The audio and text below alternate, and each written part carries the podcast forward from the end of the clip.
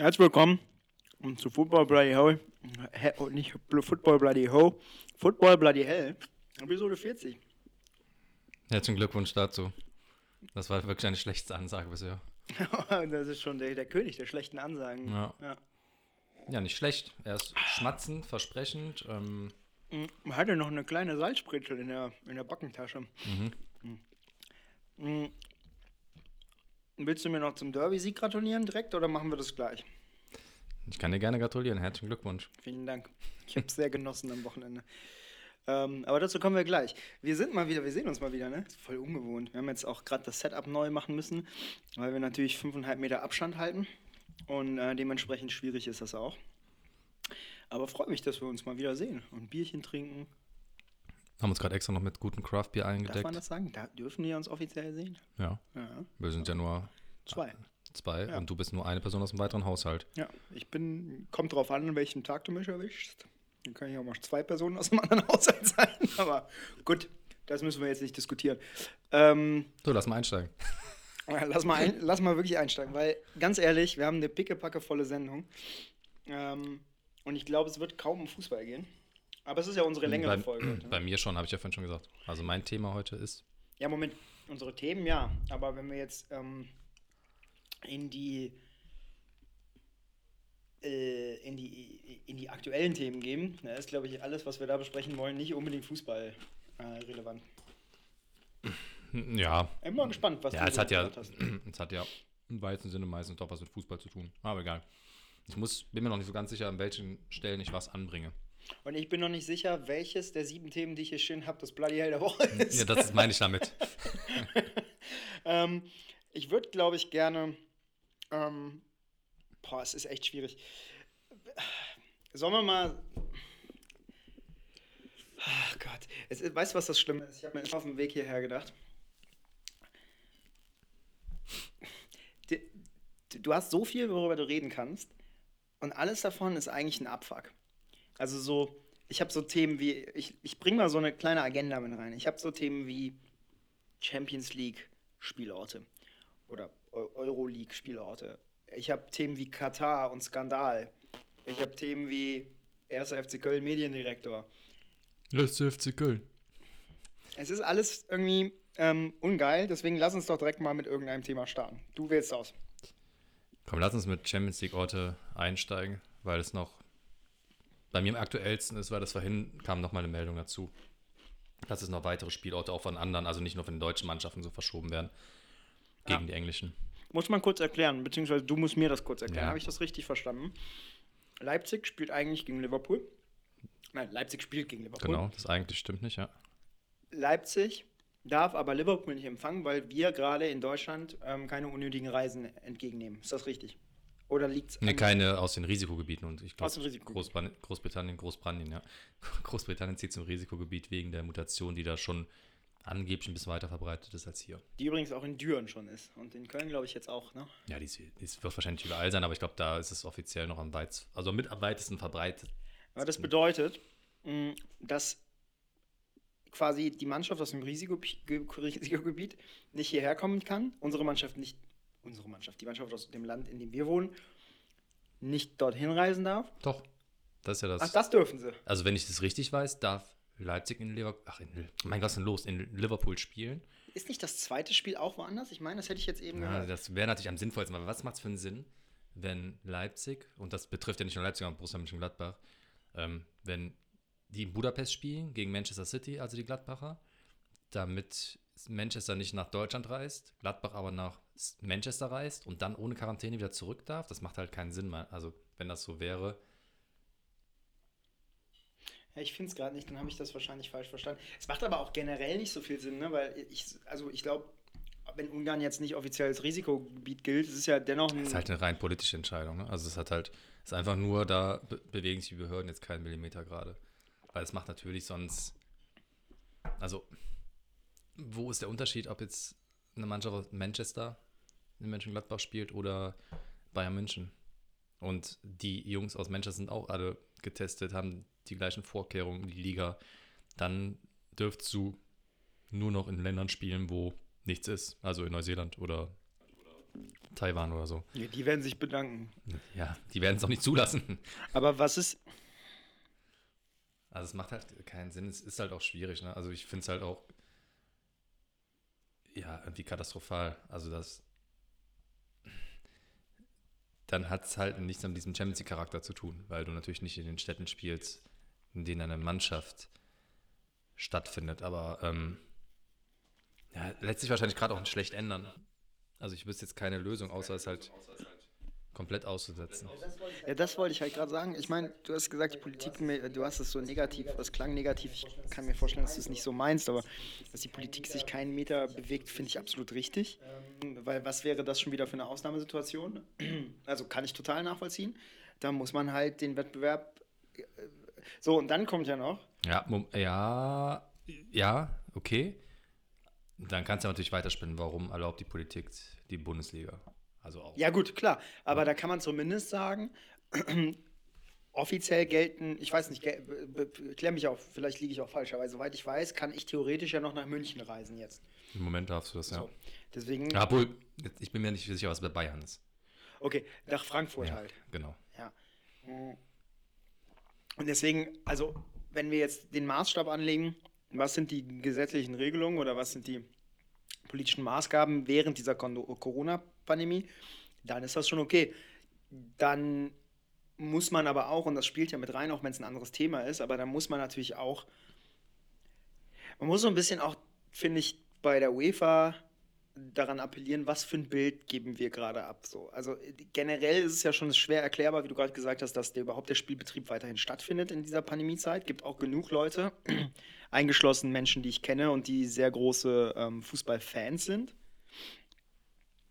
die nicht verstehen, warum gerade Bundesliga stattfindet. Ähm, und dann muss man sich natürlich fragen, mit welcher oder was für ein, was für ein Bild gibt das ab?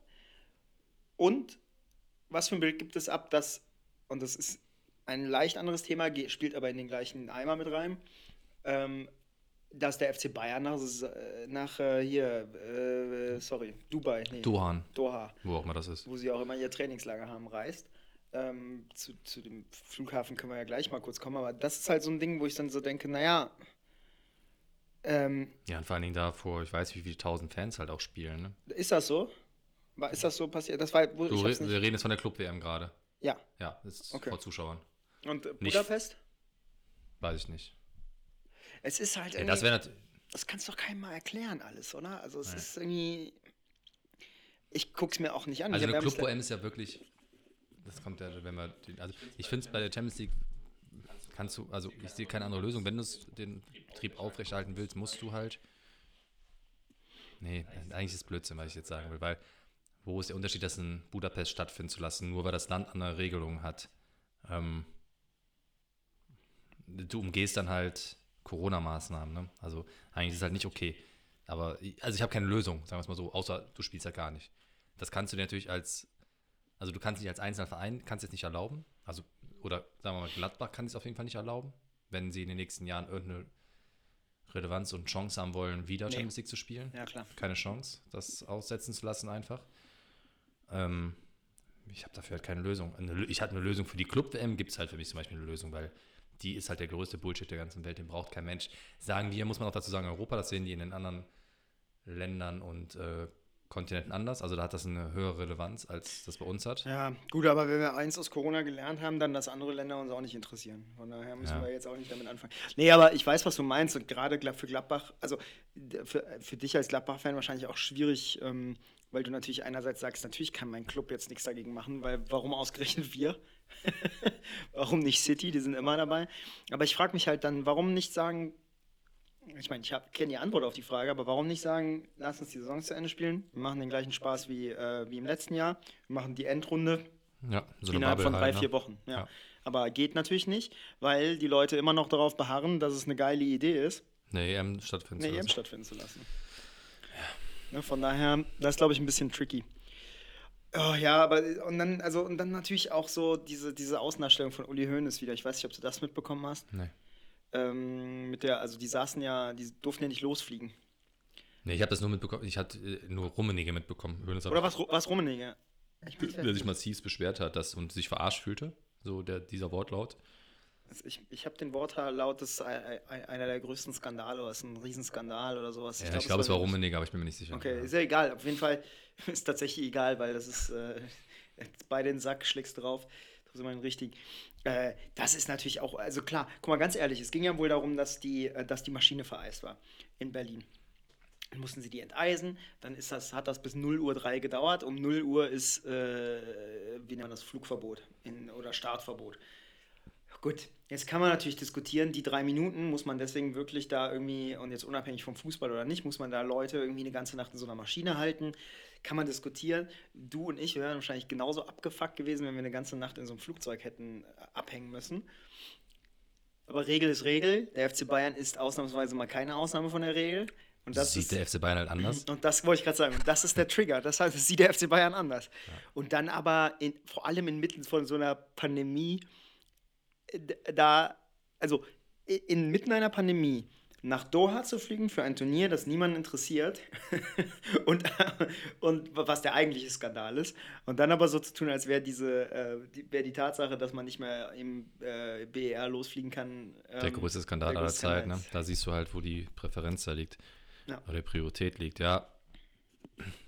Ich habe es auch nur gelesen. Ich habe es mir auch echt gar nicht. Ich habe diese Headlines nur gelesen, die dann auf allen Medien irgendwie geteilt wurde und habe wirklich dann einfach auch nicht tiefer reingelesen, weil ich dachte, nee, das, das, das, ich kann mir vorstellen, worum es geht, da hast du einfach gar keinen Bock drauf. Ich stumpf ja. da schon ab. Also ich denke so, nee, ich gucke mir jetzt nicht wieder was von Rummenigge und Hönes an. Ich muss dazu sagen, du hast auch eben gesagt, du willst heute ähm, Energie tanken. Dann habe ich gesagt, ob du glaubst, dass es eine gute Idee ist, einen Podcast aufzunehmen nach dieser Woche. Ja, ich will positive. Positive Energie sein. Aber das ist ja auch genau der, also das ist ja auch gerade wirklich die Schwierigkeit. Ne? Also das hat mich auch ähm, in der letzten Woche runtergezogen. Da kommen wir ja gleich dazu. Ähm, du hast mir 20 Minuten für den FC gegeben. Ich werde weniger brauchen. Ähm, du in einer Zeit, wo du ja eigentlich danach lächst, auch gute Nachrichten zu bekommen. Also, dass man sagt, der Fußball, der dir viel gegeben hat, auf ganz viele Arten und Weisen, ausgerechnet in der Zeit, wo du ihn eigentlich ganz gut gebrauchen könntest, lässt er dich also im Stich, weil er nicht nur nicht da ist, so wie du ihn kennst, sondern ja, es passiert halt auch nur Scheiße. Also, es ist schon echt, ähm, echt ein bisschen frustrierend. Äh, und dann, also ich weiß nicht, hast du am Wochenende außer dem äh, Derby überhaupt irgendwie Bundesliga verfolgt? Oder Fußball? Äh, ich überlege gerade. Samstagnachmittag nicht. Habe ich Sonntag was gesehen? Boah, ich kann es ja schon gar nicht mehr sagen. Ich habe Freitag, bis, doch, ich habe Freitag tatsächlich ein bisschen Berlin gegen äh, Bayern gesehen. Ähm, Berlin soll es gut gemacht haben. Berlin hat ein gutes Spiel gemacht. Also ich fand das allgemein, ich habe danach auch gar keine Kritiken gelesen, wie die anderen das Spiel empfunden haben, aber ich fand das ein gut, richtig gutes Fußballspiel. Mhm. Also es hat, das war, ich merkte das, dass ich das geguckt habe und ein bisschen gefesselt war was mal dafür spricht, dass es halt gerade kein langweiliges Spiel ist. Ne, also ja. gerade in so Zeiten, wo du keinen Zuschauer hast, wo nochmal drumherum was passiert. Und zwei Vereine, die dich einen Scheiß interessieren. Ja, ja, ich finde schon spannend, also ich finde spannend, was bei Hertha passiert. Ne? Also äh, spannend auch. Wie ein wie Autounfall. So, genau. ja, das ist ja echt so. Ne? Das, äh, und ich fand es halt, tatsächlich finde ich es spannend, dass Kedira das spielt, weil ich mag Kedira total gerne. Deswegen, das ähm, irgendwie hoffe ich ein bisschen für ihn, dass das Projekt da nicht scheitert für ihn auch. Also, weil ich fände es schade, wenn, das ist einer für mich der deutschen Fußballer, die ähm, ja immer so ein bisschen in Kritik standen, weil die halt nie die herausragenden Spieler waren, aber der hat immer nur in Top-Mannschaft gespielt, da immer gute Leistungen war. Das heißt, er hat ja echt, muss ein guter Fußballer gewesen sein. Ich finde es halt immer schade, dass er so stark kritisiert wurde oder gefühlt immer nur negativ. Man hat super selten Stimmt, ja. Ich weiß aber auch nicht wieso. Ich hab ja, weil der so ein, der ist halt so ein. So wie Özil auch, ne? Ja, anders. Kedira ist ja noch uno ja, anders, weil du Özil scheiße findest, aber eigentlich haben beide, also ich meine Özil vor, Erdo, vor dieser Erdogan-Nummer. Ach so, ja. Ja.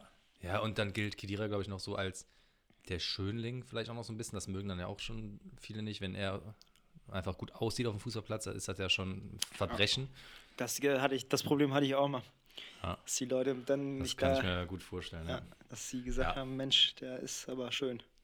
Eigentlich, wenn ich die Spieler da sehe bei Hertha, ich finde, dass die eigentlich. Ich gehe da einfach, gehe einfach drüber, aber da, ich werde jetzt einfach nichts zu sagen. Das ist ein Arsch. Ich finde halt die äh, Spieler von Hertha teilweise ganz geil. Also ich gucke den Kunja und so halt äh, ganz gerne zu beim Fußballspielen. Ja. Das und halt, das, obwohl die so wenig Geld investiert haben, ne? ja, das finde ich, halt das, das find ich halt das Lustige. Ich, ich gönn's halt das hat wir beim letzten Mal schon gesagt, ich gönn's halt Dardai. Also ihm würde ich es gönnen, wenn die es schaffen, das ein bisschen rumzudrehen, weil, wie gesagt, der opfert sein Herz und alles für diesen Verein und wurde da echt ausgebotet und ähm, ihm rechne ich das so hoch an und würde ihm das einfach so gönnen, weil er steht halt für ein anderes Hertha. Ja, stimmt, ja, das hatten wir letztes Mal auch gesagt. Die Frage ist, was heißt umdrehen? Also, was ist denn, Na, was muss nicht- der Anspruch von so einem Club sein, Ja, der so jetzt- viel investiert hat? Ne? Ja gut, aber diese Saison kann es ja nichts anderes mehr sein, als im gesicherten Mittelfeld zu landen. Ja, eben, aber das ist ja schon eine krasse Enttäuschung. Ja, ja, da muss man sich natürlich nach der Saison mal hinterfragen, was man so. Falsch gemacht hat, genau, aber wenn es ganz schlecht läuft und gerade bei so Spielern, die sich für alle viel besser halten und du dann komplett in die Spirale reingerätst, nachher in der Relegation spielst oder Was so, hat denn du da damit jetzt zu tun? habe ich du da gesagt? Wenn du da hinten reingerätst, hast du gesagt. Ach so. Übrigens, ähm, Duda, jedes Mal, wenn ich das sage, kriege ich Ärger, wenn ich den Namen Duda nenne, weil Jenny dann jedes Mal, ich habe den Namen jetzt wieder, aber weil meine Mitbewohnerin jedes Mal dann Ohrwurm hat. Von Duda, Duda, Hab Duda. ich- Duda. Ach so, das ist aber auch die da. Ja, aber sie singt dann immer Duda, Duda. Aber ich habe auch einen Ohren von einem anderen Song, ähm, auch am Samstag gehabt, weil ich habe, ähm, wie gesagt, wir kommen gleich aufs Derby, für das Derby tatsächlich nur erste Halbzeit und nur nebenbei laufen gehabt. Ich habe gar nicht wirklich hingeguckt. Und immer wenn der Name Duda fiel, hatte ich den krankesten Ohren von da, da, da, da, da, da, da, Duda, Duda. Dann stehe ich als Idiot da in der Küche, während das Derby läuft und singe Duda, Duda, hey. Na, so viel geil. zu meinem äh, mentalen State of Mind. ey. Mhm. Aber sonst nichts geguckt. Also ich muss mal sagen, ähm, Nee, ich glaube sonntags, was waren die Sonntagsspiele? Ich glaube, das habe ich tatsächlich nicht gesehen. Da hast du vorgeschlafen für den Super Bowl, ne? Ja, hat ja gut geklappt. Du bist, also das muss man auch dazu sagen, äh, Sebastian und ich, wir gucken eigentlich in letzter Zeit immer den Super Bowl zusammen. In letzter Zeit. Meistens schläft Andreas. Das stimmt. Ich schlafe eigentlich immer ein. Meistens immer während der Halbzeitshow und wach danach wieder auf, was ja eigentlich ganz okay ist. Ähm, und dieses Jahr haben wir es quasi äh, remote miteinander geguckt und eigentlich wollten wir telefonieren. Nee, wir wollten beim Derby telefonieren. Das Ja. hatte. Und äh, ja, Sebastian hatte sich dann bei mir gar nicht mehr abgemeldet, schrieb nur am nächsten Morgen, bin in der Halbzeit schlafen. War auch sehr langweilig, muss man sagen. Ja, aber ich, also es war ja irgendwie, also gut, das hab, ich habe das schon mal gehabt, da bin ich auch in der Halbzeit schlafen gegangen vor ein paar Jahren, da haben, ich glaube Denver oder so hat dann noch ein Spiel gedreht und ähm, da habe ich, war das einer, ich wollte gerade sagen, einer der größten Fehler meines Lebens, ich glaube, das kann man jetzt so nicht sagen, aber äh, Ja, ich meine, gut, keine wenn Ahnung. das der größte Fehler meines Lebens war, war eigentlich ganz cool. Mhm. Ähm, aber ja, das kann natürlich immer passieren, dass sich so ein Spiel dreht, aber die hatten halt so keine Chance. Also die Chiefs sind halt so vernichtet worden von der Defense von Tampa, ach von Tampa, von, von den Buccaneers. Ja, voll krass. Also ich meine, ich habe, ähm, bei mir ist das ja immer so, wir haben ja die letzten ähm, Wochen auch immer mal wieder darüber gesprochen. Ich bin ja voll im Basketballfieber jetzt und äh, Basketball ist so meine Zuflucht, jetzt wo der Fußball mich so ein bisschen nervt. Ist auch eine gute Sache zu sagen in so einem Fußball-Podcast, ne? Ähm, und jetzt hatte ich aber wieder jedes Mal, jedes Mal vor dem Super Bowl habe ich mega Bock auf, gu- guck mir die Divisional Finals und sowas an, habe mega Bock auf den Super Bowl und denk so, eigentlich voll der geile Sport, musst du dir echt mal häufiger anschauen. Und diese Woche habe ich es aber auch wirklich ausgereizt. Wir haben angefangen, Last Chance You äh, zu gucken, also diese Doku über die ähm, über College, ne? Universität. Co genau, im College. Ich, ja. ich kenne den Unterschied manchmal zwischen College und Highschool, das finde ich mal super schwierig. Äh, kann ich ja auch nicht erklären, aber es. Ich weiß aber, ist es Highschool oder College? Nee, es ist ein College. Ja. Es ist ein, die spielen in der Juni- Junior College League und die sind dadurch da, da, dafür bekannt, dass sie halt ähm, viele Jugendliche aufnehmen, die auch schon in der College League waren, zum Beispiel von Florida State und sowas kamen, aber ähm, die durch irgendwelche Delikte kleinerer und auch teilweise größerer Natur aufgefallen sind und geben denen dann quasi eine neue Chance. Ist natürlich ein bisschen zwiespältig, weil klar geben die denen auch deswegen eine Chance, weil es großartige Footballer sind, aber andererseits ist es halt auch trotzdem eine Chance. Ist egal. Geile Serie, kann ich empfehlen. Empfehlung, Last Chance You. Ähm, Übrigens, hab- eins der, da nochmal ganz kurz drauf, Ja. eins der größten Probleme des amerikanischen ähm, Sportsystems, sage ich mich mal, dass du Leute durch Uni alles durchschleust und wenn die dann nämlich keine Chance haben, dann haben die echt ein Riesenproblem, weil ähm, du damit halt dann komplett fallen gelassen wirst, weil da wird von vornherein dein komplettes Leben auf den Sport ausgelagert. Halt aber ist es nicht eigentlich, das habe ich mich halt auch gefragt, ist es nicht eigentlich gut, weil die haben ja, also jetzt zum Beispiel in dem Fall, du hast ja, du gehst ja dann irgendwie in die Highschool, das ist ja unser, unser Gymnasium sozusagen. ja, ist glaube ich so, so die Oberstufe des Gymnasiums, Genau. so, glaube ich. Ne? Ja. So, und, und da, jetzt muss ich kurz gucken, ob mein, ja. Ähm, und da bist du ja dann schon, da wirst du ja gefördert, wenn du gut bist. So. Und wir reden jetzt nicht von Stipendium, es geht jetzt wirklich nur darum, so, ähm, du kannst ja teilweise, auch ohne Stipendium, hast du Chancen auf Universitäten, zu, auf Colleges zu kommen oder Universities zu kommen, bei denen du sonst gar keine Möglichkeit hättest, reinzukommen. So, weil du einfach ein guter Sportler bist. Aber trotzdem legen die ja Wert darauf, dass deine Noten stimmen.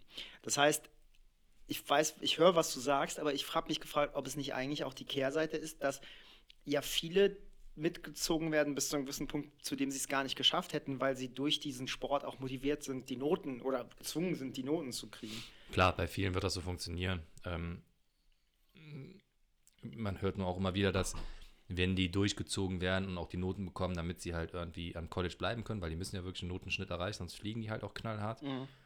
dass das natürlich kontraproduktiv ist hinten raus. Weil wenn du es dann nicht schaffst, dann hast du zwar im besten Fall einen College-Abschluss, aber ähm, ja, eigentlich hast du halt nichts gelernt und bist halt auch nicht fähig, dann im Arbeitsleben einzusteigen. Und ist halt, die, ja, und die sind halt auch schon oft relativ alt natürlich, wenn die dann da. Dem, ja, ja, klar. Ne, das ist. Ja, das stimmt. Ja, es gibt, äh, das, da haben wir ja gesagt, weil man, eh, irgendwann eigentlich muss man da mal echt eine eigene Folge zu machen, zu diesem ganzen Pro, Contra von verschiedenen Systemen. Ich habe mit Dennis da, also meinem Bruder auch, auch mal drüber gesprochen, der ist ja auch riesen amerikanischer Sportfan und der ähm, sieht auch viele Vorteile. Mit denen könnte man zum Beispiel so ein Thema mal gut einladen, weil der das sich richtig viel mit befasst. Lass uns das jetzt machen. Dennis, melde dich. Wir äh, machen Ja, das beim letzten Mal, als du das angesprochen hast, schon gesagt, er hat Bock zu, zu reden. Ja. ja, dann lass uns das machen. Ähm, Finde ich wirklich cool. Ähm, das, das sollten wir dann 50 vorbereiten, dann machen wir daraus eine Spezialfolge. Ähm, auf jeden Fall Football, hat Spaß gemacht, ähm, hat einen so ein bisschen rausgeholt, ist jetzt vorbei, Saison ist vorbei. Jetzt müssen wir uns wieder dem Fußball widmen. Aber weißt du, was mein Problem auch ein bisschen ist? Und das ist geht schon wieder mit einem C in dieses Thema, aber nur eine, ein Satz noch dazu. Es ist halt spannend in den Playoffs und in der, in der, in der uh, Regular Season bin ich oft so, pff, weil mir fehlt dann auch der Club, weißt du, oder so. Also ich Klar. bin jetzt gerade ein bisschen Brooklyn Nets infiziert. Ich weiß jetzt nicht der beliebteste Club, glaube ich, aber ich. Ich glaube nicht, nee. finde James Harden halt mega geil und irgendwie habe ich auch gerade so ein Ex. Ja, ich weiß, auch das ist nicht sehr, eine sehr beliebte Aussage. Äh, und ähm, äh, Kevin Durant und, und, und Jimmy, äh, äh wie heißt er nicht? Äh, Kyrie. Äh, Kyrie Irvin. Der behauptet, die Erde wäre eine Platte oder Scheibe. Ich war, die sind halt alle super Zweifel, aber ich habe gerade ja, so. Durant, glaube ich, Durant ist, glaube ich, relativ okay. Ich glaube, ne? der sagt auch einfach nie was. Nee. Die haben eine sehr, ähm, ich habe gerade so eine krasse New York-Sehnsucht. Ich war ja nie da und wir wollten jetzt eigentlich langsam mal hin. Ich, ja, das der, Verein auch, ähm, der Verein wirkt auch total geil. Ich mag auch die Farben und das Logo. Und ja, und die haben ein ähm, Trikot, das, ich weiß nicht, ob du Basquiat kennst, das ist ein Künstler aus, ein New Yorker Künstler aus den 70er, 80ern, der ist äh, gestorben, der hing mit Warhol und Co. ab. Ähm, kennst Sachen, wenn du ihn siehst, der hat diese Krone. Und ich habe bei den Brooklyn Nets auf dem, ähm, auf dem äh, Court war, so eine, war diese Krone. Und dann dachte ich, äh, komisch. Dann habe ich festgestellt, die Trikots, die die haben, diese Spezialtrikots, ähm, die, so, die so ein bisschen bunt mhm. sind, die sind an ihn angelehnt. Ah, okay. Und das finde ich zum Beispiel mega cool, sowas. Ja, die sind auch echt geil. Ja. Ja, anyway, jetzt wäre komplett Football bloody hell ist das. Komm, komm mal ähm, zu deinem. Ich habe ähm, Willst du kurz, mit, weil ich weiß nicht, ob das dein Bloody Hell der Woche ist, dann verschieben wir es, aber ich wollte das Thema wahr gesammelt angeben, VAR. Weil da. Nee, das ist nicht mein Hell. Okay. Das ist, ich glaube, mein Bloody Hell der Woche wird, wird dich etwas verwundern. Wird mich kalt lassen, meinst du? Äh, ja, aber ich glaube, du hättest ja. nicht damit gerechnet, dass ich das so anbringe. Hm. Bin ich echt gespannt. Ich bin sowieso super gespannt. Wir haben ja heute unsere speziellen Themen. Kommen wir gleich zu. Also VAR ich will es auch gar nicht krass auf die, auf die. Ich glaube, was. Also, wir haben oft über den VR gesprochen, gar nicht so oft wie andere Podcasts oder andere Magazine, aber wir sind beide irgendwann genervt gewesen. Ich glaube, mein Punkt ist der, nach allem, was in den letzten anderthalb Wochen passiert ist, ich rede von Pokal bis jetzt, mhm. kann ich kein Argument mehr gelten lassen, warum jemand sagt, das ist eine gute Idee. Weil wir, wir sind von, naja, eigentlich macht es das ja besser, wenn es denn vernünftig funktionieren würde. Ähm, und es ist ja immerhin noch im schlimmsten Falle ähnlich unfair. Hinzu, es ist unfairer als vorher, weil es mal so und mal so angewendet wird. Und wir haben jetzt allein in dieser kurzen Phase äh, drei Situationen, vier, die mir gerade einfallen. Leverkusen-Stuttgart, das Handspiel vom, äh, vom, vom, von Fosu Mensah, im eigenen Strafraum, hätte einen Elfmeter für Stuttgart geben müssen. Leverkusen macht das Tor, wird überprüft vom VAR, wird nicht als, äh, als mhm. Elfmeter gefunden. unglaublich. Wir haben eine Situation in der zweiten Liga mit, äh, von Kräuter Fürth. Klare Schwalbe wird von vorher angeguckt. Nichts gegeben. Das, ist wirklich- das war wirklich eine klare Schwalbe. Ja. also ist ja unglaublich. Das, Ah, ja. da- das ist, glaube ich, sogar die krasseste Situation. Und dann haben wir diese zwei Nummern und das ist so eine Mischung aus VAR und diesem komischen deliberate Play und not deliberate Play. Ähm, Paderborn und FC. Also Paderborn gegen Dortmund und FC gegen, ähm, gegen Regensburg. Also da muss man schon sagen, Leute, das ist abenteuerlich. Ne? Also Wie war das bei, bei Dortmund Paderborn? Ne? Hat, haben die das Tor erst gegeben oder nicht gegeben? Die haben ja auf keinen Abseits entschieden, ne? ne? Weil ja angeblich noch ein Ball Ich glaube ja. Ich gewesen glaube sein ja. soll. ja. Ich weiß nicht ich finde halt da auch, da habe ich auch beim Football wieder drüber nachgedacht, ähm, also American Football, warum machst du es nicht wie da manchmal, du, gut, das gibt es nicht komplett in der Gänze so da, aber dass du sagst, okay, wir reden ja immer darüber, es soll nur was entschieden, ungern, wenn wenn es krasse Fehlentscheidungen sind. So, das heißt, du gibst dem Schiedsrichter die Chance, sich das anzugucken und er hat aber dann auch nur gewisse Zeit Zeit, ne? 30 Sekunden, weiß ich nicht. Ich nenne es einfach irgendeine Zeit. Und dann, wenn es in der Zeit nicht wirklich widerlegbar ist, weil es einfach 80.000 Zeitlupen nicht zu 100% widerlegen oder eine andere Meinung haben, dann sagst du halt wirklich wie beim Football, ja, was auf dem Spielfeld entschieden wurde, steht halt. Das, das bleibt dabei. Wir, wir, es könnte anders sein, wir sind uns aber nicht, nicht sicher. Also ist es halt keine definitive krasse Fehlentscheidung. Aber ich weiß nicht, ob das nicht eher dazu führen wird, dass sie das, dass sie, also ich weiß nicht, ob das dazu führen wird, dass es fairer wird. Also es würde den Prozess beschleunigen, so dieses, jetzt warten wir hier zwei Minuten. Ja, aber fairer wird es ja nicht. Es gibt ja anscheinend keine Lösung zum fairer machen, weil es ist ja auch da nach wie vor Auslegungs Auslegungssache. Also. Ja, aber macht es, also jetzt mal ernsthaft, ist es nicht viel schlimmer, so eine Entscheidung, nehmen wir die beiden Entscheidungen, Köln, also äh, Köln wäre niemals abgepfiffen worden. Da, äh, und nur mal kurz zum, also Hm. es kam Schuss in den Strafraum, ich glaube von Duda oder Wolf, der wird Duda, Duda, Duda. Ähm, bewusst, es wird bewusst, ähm, also der Spieler klärt bewusst, er stellt nicht einfach nur so durch Zufall seinen Ball rein, sondern er will, versucht den Ball wegzuschießen aus dem Strafraum, der Regensburger Spieler. Der Ball fliegt in einem hohen Bogen aus dem Strafraum raus, aber in so einer Kurve auf die rechte Außenbahn. Nee, dann war es nämlich, glaube ich, Duda. Ähm, Duda nimmt ihn an, flankt später rein, Schmitz macht das Tor und dann wird es zurückgepfiffen, weil behauptet wird, das wäre ein, also erstens, dieses Abseits hätte niemals ein normaler Schiedsrichter gesehen, was ja okay wäre. Das wäre ja dann der faire Part. Ähm, und aber dann hinzugehen und zu sagen, naja, und dann fängst du halt dann diese, diese, diese Mauschelei an, Deliberate Play und so. Und dann denke ich mir, ähm, das ist dann auch eine Regelauslegungssache. Dann ist es mir aber lieber, diese Regelauslegungs, dieser Regelauslegungsabfuck passiert quasi im, mit so einem, also dann ist es halt menschlicher Fehler. Jetzt kann ich halt nicht umhin zu denken, ihr habt alle Mittel und ihr verkackt es trotzdem. Mir wäre es viel lieber zu sagen, dann ist es halt, wie es immer war. Bad luck. Ist halt so. Ist halt nur ein Mensch, der Schiri. Kann er nicht sehen. Ja, ja ich würde es fast auch so machen, bis du in der Lage bist. Also bei Hand und sowas gibt es ja anscheinend auch, egal wie oft die Regel geändert wird, es wird nicht besser. Und bei Abseits musst du halt einfach eine knallharte Regelung finden, damit es, also es wird nur dann funktionieren, wenn du sagst, okay, es ist immer dann, wenn einer mindestens vier Meter vom Geschehen wegsteht, erst dann zählt er nicht mehr als Abseitsspieler und sonst ist es halt immer Abseits. Keine Ahnung, wie du das regelst, aber und dann könntest du ja sogar technisch messen. Ich meine, diese Linien, die sie jetzt ziehen, Ja, das muss ja auch irgendwann Ja. automatisiert passieren können. Ja. So, und alles andere ist immer auch irgendwo so ein Fingerspitzengefühl. Es muss ja nur einer im Keller sein, im Kölner Keller, dann, wie man immer schön sagt, der sagt, ja, eigentlich okay, aber ja, in dem Fall jetzt komm. Also, ne, das ist immer dieser, dieser menschliche Einfluss ja noch mit drin. Ja, den hast du halt immer. Wir, haben's, Genau. wir haben eigentlich nur noch eine Ebene auch- dazwischen gezogen. Es ist ja wirklich, wie du ja sagst, es ist ja nicht fairer geworden. Es ist nicht fairer geworden. Es Nee. gibt manche Entscheidungen, die dann vielleicht fairer sind in dem Moment, weil dann doch wieder gesehen wurde, es war abseits. Dafür gibt es andere Entscheidungen, die wieder unfairer wurden. Von daher hat diese, also bis jetzt, wie lange läuft das jetzt? Zwei Jahre? Zweieinhalb, glaube ich jetzt. Ne? Ich glaube, es ist die dritte Saison, wo du den VR drin hast. ich glaube schon, ja. Ja. Muss man doch einfach sagen, das Ding bringt nichts. Nee, Also, es außer bringt, Ärger. Also Genau. es bringt noch mehr Ärger ja, als und vorher. es zerstört auch das Spiel. Es ist teilweise drei bis vier Minuten, bis Ja. eine Entscheidung getroffen Damit wird. kann ich leben. Nee. Nee, damit könnte ich Wenn es oder nur anders, fairer wird. Wenn es fairer wäre, aber auch nur so gerade, ehrlich gesagt. Ja, weil es ich, ist, ist ja schon, es ist schon anstrengend. Also gerade so am Anfang des Spiels, das Spiel Gladbach gegen Dortmund, wo wirklich in den ersten, ich glaube, sechs Minuten eine vier Minuten Unterbrechung ja. war, ist doch scheiße. Ja, ja, klar. Aber, den, äh, und, aber mich macht es halt wütend. Ich meine, wir reden jetzt gerade von eineinhalb Wochen Fußball. Das sind zwei Spieltage, ein Bundesliga- und ein DFB-Pokalspieltag. Und es gibt vier krasse Fehlentscheidungen von denen. Na, drei. Ich, äh, nee, vier, klar, mit Kräuter Fürth. Ich weiß aber nicht, wie das Spiel von, von Fürth ausgegangen Ja. ist. Deswegen kann ich jetzt nicht sagen, wie spielentscheidend das war. Aber, ähm, Ja, Stuttgart.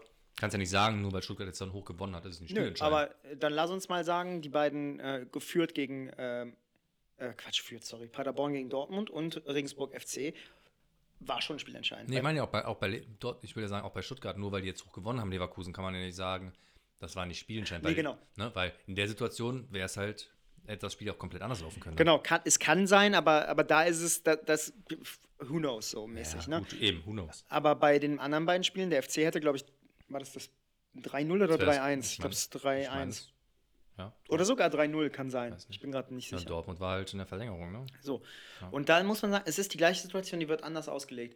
Und das ärgert mich. Und dann denke ich so, also im Prinzip, ne, wie gesagt, beim FC wurde es als non- non-deliberate Play ausgelegt, bei, bei ähm, Paderborn wurde es, das ist, der absurd, das ist so absurd, der, der Mensch grätscht in den Ball rein, um den Ball zu verhindern. Und fälscht ihn leicht ab, wenn überhaupt. Konnte man auch kaum sehen, aber gehen wir mal davon aus, dass ja. Und das wird ihm als deliberate Play ausgelegt. Also als bewusst, also sorry, aber da, ähm, Ja, das ist ja nicht mal, es konnte ja noch nicht mal irgendeiner beweisen, ob der überhaupt am Ball war. Ja, es gibt wohl Einstellungen, wo man sieht. Ich habe es dann Ich nicht mehr ich hab's in verfolgt. der Einstellung, die ich gesehen habe, nicht gesehen. Also, Ja. Naja. komm, lass uns zu. Ich möchte, dass du dein FC-Thema. Aber ich über. Ja, okay. Nee, die, Folge ist ja eigentlich auch für unsere schönen Themen. Genau, die ist für unsere schönen Themen, aber ich überlege halt gerade, ob der FC nicht einfach. Nee, pass auf, dann machen wir es so. Ähm, mein, mein Fußballclub hat mir in der letzten Woche relativ viel Spaß gemacht. Und äh, ein Teil dessen äh, ist auch mein Bloody Hell der Woche. Das klammer ich deswegen ein bisschen aus. Teaser es aber schon mal an. Ähm, ich mache einen Disclaimer, weil eigentlich müsste ich es nicht machen, weil niemand ähm, das vorher gehört hat, außer dir und ähm, den beiden Jungs in der Gruppe. Und meiner Mutter und meiner Freundin. Und Freunde von mir. Aber niemand, der das sonst hört. Ähm, ich habe mich halt mega ausgelassen. Ich habe aber meine Meinung so ein bisschen revidiert ähm, und habe ein bisschen sacken lassen. Fangen wir vorne an. Der FC hat ähm, am, in der letzten Woche gegen Regensburg, also wir hatten erst das Spiel gegen Bielefeld und dann zwischen dem Bielefeld-Spiel und dem Auswärtsspiel ähm, im Pokal gegen Regensburg ähm, gab es eine, eine wahnsinnig aufreibende, ähm, sehr krasse Aktion, die ich gleich, auf die ich gleich eingehen werde. Die wird aber auch, jeder wird von dieser Aktion gehört haben, die ehrlicherweise bei mir dazu geführt hat, dass ich gesagt habe, ich bin gut drauf und dran, meine Vereinsmitgliedschaft abzugeben. Ähm, ich komme gleich drauf, warum. Das heißt, du bist schon nicht so besonders gut gelaunt. Das war mittwochs, dann ähm, ist es eskaliert. Dienstag ist es eskaliert. Ähm, mittwochs war das Spiel. Und, also gegen Regensburg. Und dann, da war schon so, ich hatte keinen Bock, das Spiel zu gucken. Ich war so, ganz ehrlich, dieser Verein bringt mir gerade halt nur Ärger, nur Frust und nicht auf die Art wie immer, mit schlechtem Fußball, sondern einfach so, auch mit so Sachen, wo ich gedacht habe, wo du so nach Schalke guckst und denkst, boah, Gott sei Dank bist du davon verschont geblieben. Weiter im Verein. So, jedenfalls ähm, ging es dann weiter. Und der FC spielt das Spiel, ich gucke es mir auch an, geht recht früh 1-0 in Führung. Okay, super, sehr souverän. Geht dann recht schnell mit 2-0 in Führung. Da war natürlich dann so, ja, na, ja, klasse. Und dann, ähm, jetzt habe ich es, es ist schon, fühlt sich an, als wäre sechs Wochen her, weil so viel passiert ist, aber ich glaube, dann haben sie vor der Pause das 1 2 kassiert.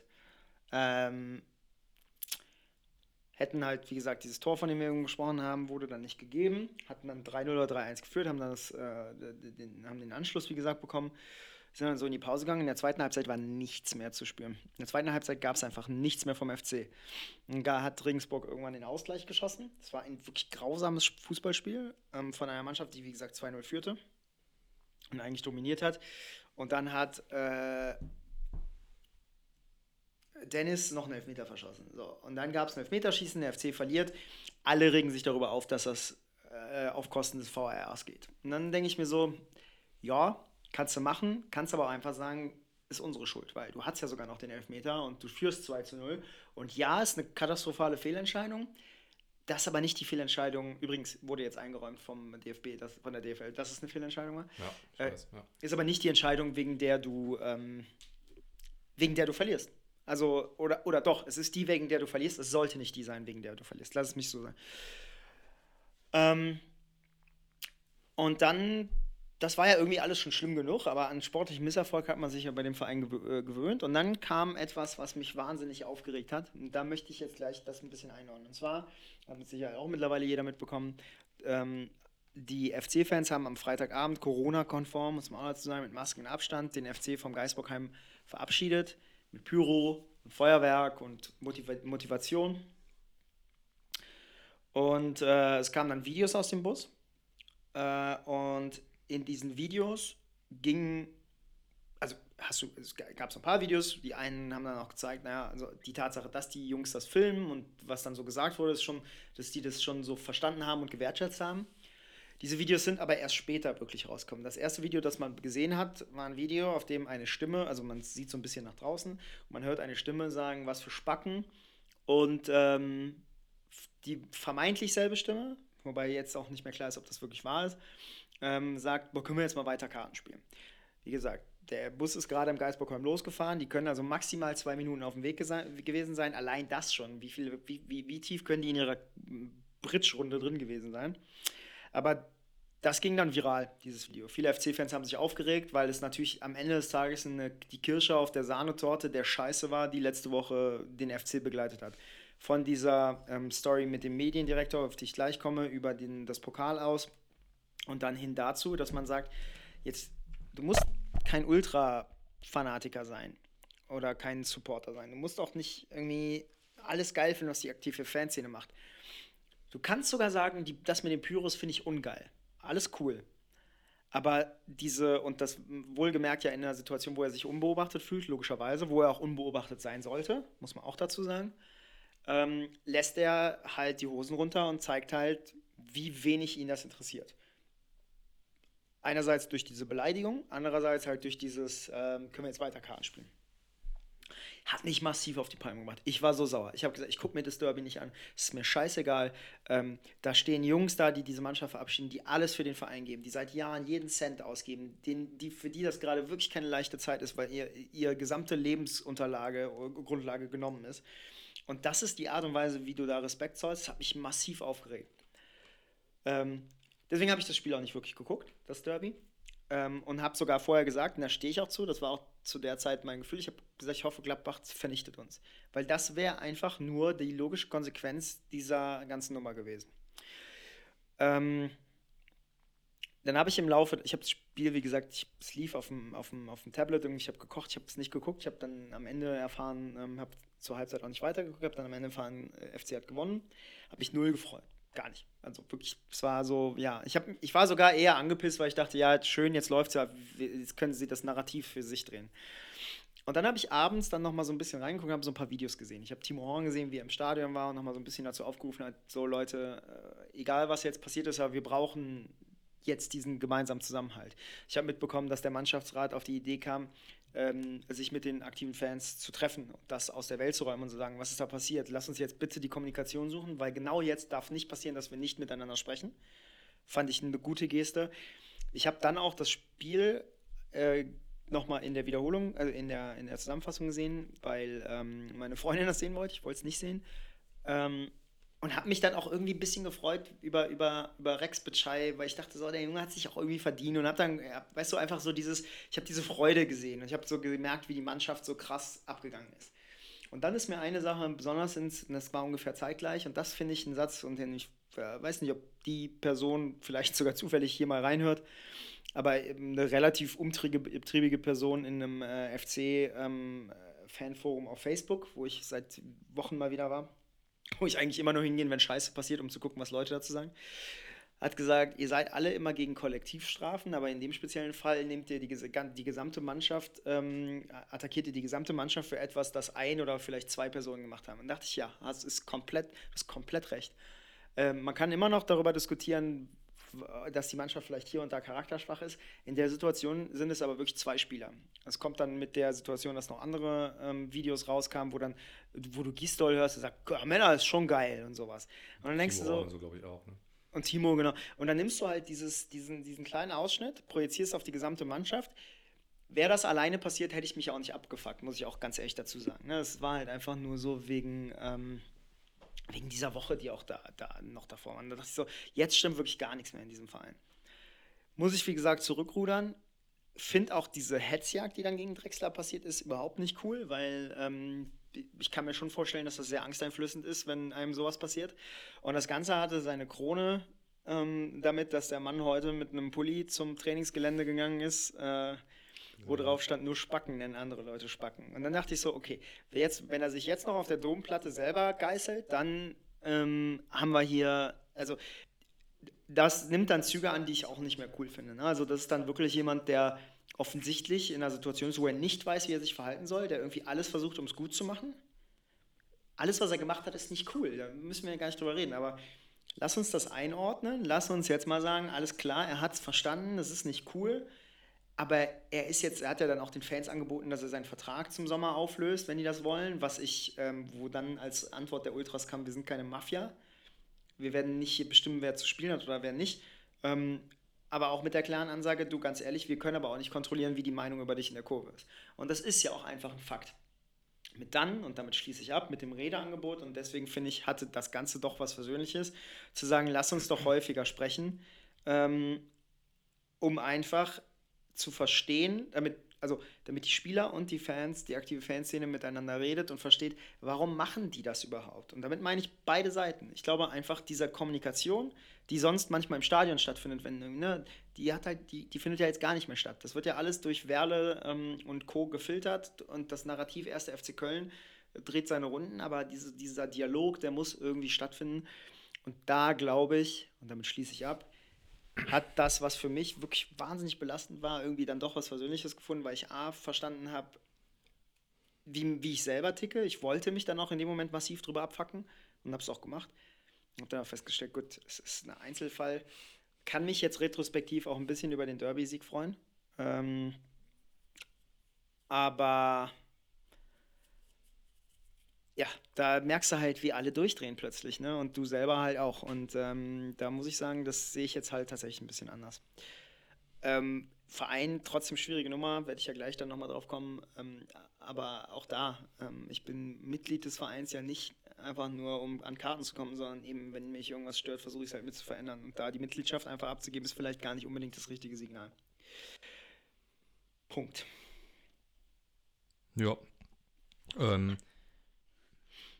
also ich finde es gut, dass da so bei vielen, glaube ich, auch so ein bisschen die Kurve bekommen wurde zu dieser Hetzjagd, die da stattgefunden hat, weil die wurde natürlich auch total medial gemacht, weil ich glaube, dass die, ich weiß natürlich nicht, ich bin nicht ein Fan von, von den Ultras. Ich würde aber vermuten, dass die relativ schnell in den Gruppen eigentlich gedacht haben, da besteht Redebedarf. Ähm, diese Hetzjagd ist natürlich total medial dann aufgezogen. Ne? Die, ja, wollen, die wollen kam die, nicht von der aktiven Fanszene. Genau. Und das, ähm, ich glaube, die haben auch miteinander gesprochen am Tag danach, ne? Genau. Ja. Das ging auf, äh, das war übrigens nicht von den Ultras initiiert, sondern von Timo Horn tatsächlich. Ja. Und das finde ich halt auch gut und man muss Menschen Fehler zugestehen. Klar, was mich gewundert hat, das wusste ich gar nicht, dass ähm, er vor, früher selber, der Draxler wohl früher selber in der Kurve gestanden hat, also als FC-Fan. Was das zuerst, wo ich dachte, puh, ja gut, dann musst du halt echt natürlich vorsichtig sein mit solchen Aussagen. Ist natürlich, weil du weißt selber, wie du reagiert hast. Das hat er auch gesagt. Er sagt, Hätte das damals ein Spieler, den ich angefeuert hätte, gemacht, ich hätte den auch übelst ausgepfiffen, logischerweise. Ähm, aber er scheint seinen Fehler halt zu sehen. Und er scheint ihn nicht nur zu sehen, weil er Angst hat, da gekippt zu werden. Und ich würde. Ich glaube, gerade ist das auch für die schwierig, klar, weil die Kommunikation dann auch zu den Fans nicht so stattfindet, die das alles nicht so mitbekommen. Dadurch geht das auch ein bisschen verloren. Trotzdem darfst du nichts sagen, sowas nicht sagen, das weiß er auch. Das, ne, das wissen auch die anderen. Sowas darf trotzdem natürlich, wie du schon gesagt hast, niemals aus dem Bus kommen. Also diese Videos, die von den Spielern irgendwie in die Medien gehen, ist natürlich auch katastrophal. Also das. Ähm, aber weißt du, weil ich weiß es nicht, ich weiß du? nicht, woher es kam. Okay, nein. weil ich nehme. Aber irgendeiner, irg egal, irgendeiner aus dem Umfeld, derer, die mit im Bus fahren dürfen, müssen so ein Video halt geteilt haben. Also, weil halt kam es nicht über Social Media, weil das weiß ich eben nicht, ob das nicht einfach bei Social Media gepostet wurde. Ja, gut, aber auch dann ist ja dumm. Ja, aber ich habe das, habe ich das dir, glaube ich, auch gesagt. Ich vermute, dass es vielleicht sogar von jemandem kam, der, der nicht, der vielleicht nicht mal Deutsch spricht. In der Form, dass er verstanden hat, was Ja, da das kann passiert. natürlich sein, dass ich nicht mitbekommen, aber trotzdem, ich finde halt trotzdem immer schwierig so. Klar, wenn das dann emotional ist, ist auch geil, wenn das, dann freut man sich auch, wenn man so aus dem Bus sieht, also dass bei Liverpool und so Sachen aus dem Bus waren, teilweise gegen Man City, wenn da die rote Hölle brennt oder so, das, klar, das findet man wie geil, aber das ist auch in diesem Elf-Leben-Podcast ja nochmal so Sachen, die, ähm, wenn man mitkriegt, was von intern so nach außen posaunt wird an die Presse, ist immer kritisch, ne? Immer, vor allem, wenn die Medien das verwenden können. Das finde ich halt, da muss man immer vorsichtig sein, dass ich weiß, habe das auch ähm, in dem Zusammenhang nochmal gehört bei Borussia, dass die sagten, ähm, weil die danach gefragt wurden, wie die mit sowas umgehen und wie die ihre Spieler darauf vorbereiten. Klar, die Spieler werden halt geschult und die versuchen das natürlich einigermaßen im Griff zu haben, aber kann es natürlich nicht, dadurch, dass jeder da Zugriff drauf hat. Wenn einer, der vielleicht auch gar nicht mitbekommen hat, was da gerade gesagt wurde, das einfach postet, hast du halt keinen Zugriff drauf. Muss man aber trotzdem immer wieder mit denen reden.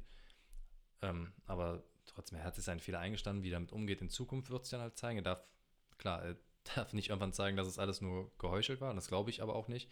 Weil ich mag ihn ja wirklich gar nicht so gerne als Spieler, weil er halt so ein bisschen so ein Drecksack ist. Ja. Ne? Wenn er in deinem Verein spielt, ist es vielleicht noch was anderes. Aber Nein. ja, aber was man ihm wirklich nicht vorwerfen kann, ist ja wirklich, dass er nicht alles gibt. Also der ist ja wirklich ein Kämpfer. So, ne? Das ist ja ein Drecksack auf allen Ebenen im Spiel und so Leuten verzeih ich es eh noch eher, also das ist dann vielleicht auch nicht richtig, aber weil du das Gefühl hast, ja, die opfern sich schon auf. Da ist keiner, der sich auch sonst, wenn es halt nicht so läuft, nach dem Motto, ja, pff, ist halt so. Ne? Ja, nee, das glaube ich auch. Also und ich glaube auch, ähm, und das, also diese Story mit, also er kommt aus Tannenbusch irgendwie, aus Bonn. Ähm, und er war wohl auch FC-Fan, das glaube ich ihm, ob er wirklich in der Südkurve gestartet hat, weiß ich nicht. Das ist eine schöne Geschichte, die man erzählt, ich kann es mir nicht vorstellen. Aber ist auch Ja. egal. Ähm, Ja, ich gebe dir völlig recht, ne? jemand, der kämpft und der jetzt keine Ballerinen, also so einem, sagen wir mal, so einem Modest, hätte das nicht passieren dürfen. Nicht jetzt, ich meine, er ist eh nicht mehr da, aber ganz ehrlich, machen wir uns nichts vor. Zwei Sachen wollte ich dazu noch sagen. Das eine ist, und das siehst du auch im Internet, ähm, der Derby-Sieg hat das gerettet. Klar. Wenn die mit einem 4, 5, 6, 0 nach Hause gekommen wären, hätten wir eine ganz andere Debatte. Ja.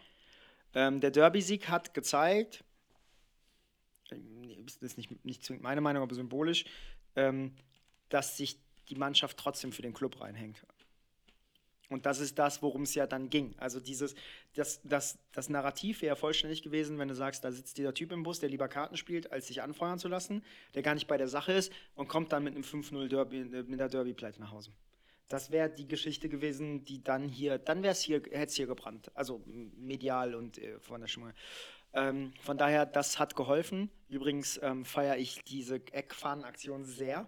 Ähm, als, äh, als Retourkutsche Antyrams ähm, eigentlich coole Aktion, die ich natürlich sehr provokant finde als FC-Fan, aber ähm, gehörte dann irgendwie auch dazu, zu der Geschichte. Und äh, insgesamt, Ja, wenn man es könnte, ne? Die haben es nicht mal geschafft, das Trikot so darauf zu bringen, dass es gehalten hat. War richtig stark. ja, aber ganz ehrlich, also das, nee, aber, aber das finde ich halt, das finde ich wirklich, ja, eigentlich ist es cool, aber das finde ich halt irgendwie auch läppsch, jetzt zu sagen, ja, ist totale coole Retourkutsche. Ihr fuckt euch alle drüber ab, wenn die das dann machen und ihr feiert es dann, wenn es halt als Retour gemacht wird. Genau, ich als halt Retour, aber als Retour, also ich habe dir ja auch damals gesagt, ich feiere das eigentlich objektiv auch, aber halt nicht, weil es halt mein Verein ist. Ähm, und dann zu sagen, klar, das ist doch ähnlich wie damals, als, äh, hat dann leider nicht geklappt, aber als das gesamte Stadion instruiert war, im Sieg, beim Sieg gegen Düsseldorf an Tagen wie diesen zu singen. Das ist, wäre halt geil gewesen. Das ist ja so, das sind halt einfach die Mechanismen.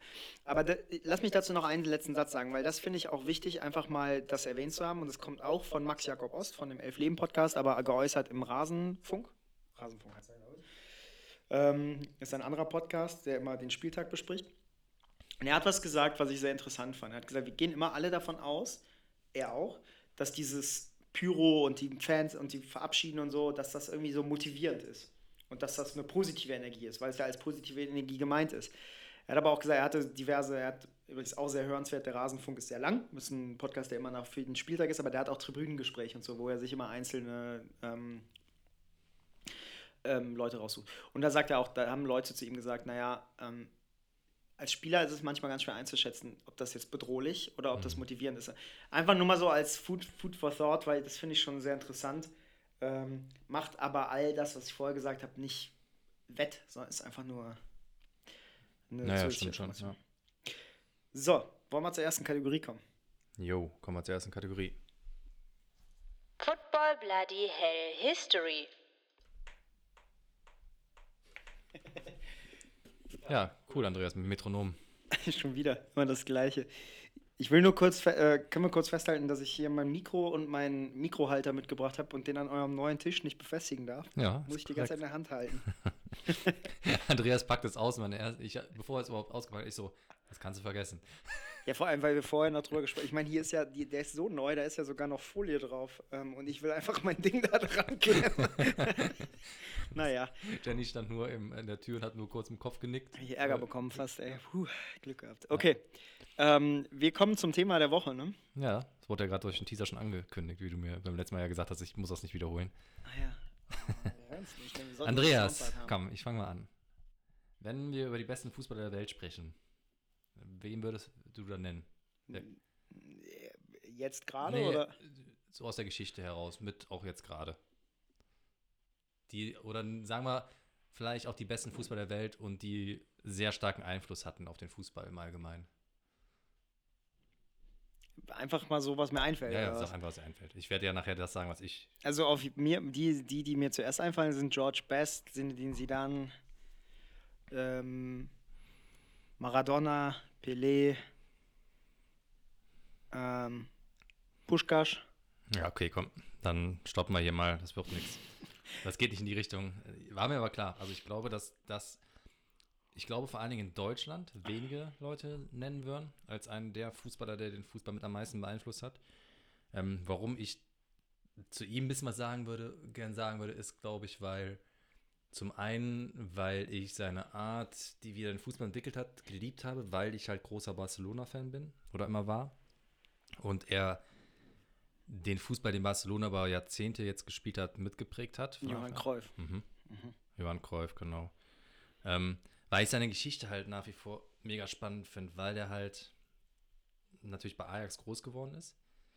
Und ich habe mir dann mal angeguckt, wie er, wie der das Ganze so entwickelt hat und dieses, was immer im Raum steht, dieses Football total, was ja auch irgendwie von, aus seiner Zeit geprägt wurde. Und was ich halt geil fand, war, ähm, wie er, er ist als kleiner Bub eigentlich schon bei Bub fallen. Äh, bei Ajax immer unterwegs gewesen, weil sein Vater ist, glaube ich, gestorben, als er zwölf war. Dann ist er, der Stiefvater war, ähm, hatte eine Funktion beim Verein, Ajax Amsterdam, weswegen er schon, seitdem er als zwölf war, dann quasi dort unterwegs war, also beim Verein.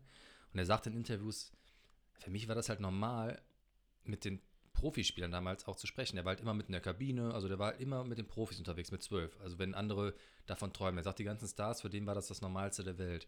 Und deswegen sagte er auch, was ich halt spannend fand, na, der ist ja, ich glaube, mit 15 oder 16 dann das erste Mal zu den Profis, weil er gefragt wurde, wie nervös warst du denn, mit denen zu trainieren oder dann auch die, dein erstes Spiel bei Ajax zu machen. Er hat auch direkt im ersten Spiel ein Tor geschossen und er meinte so, ja klar, eigentlich sollte man nervös sein, ich war es halt nicht, weil für mich war es halt wirklich normal. Ich war, seitdem ich zwölf bin, immer bei jedem Spiel mit in der Kabine, bei jedem Training mit in der Kabine.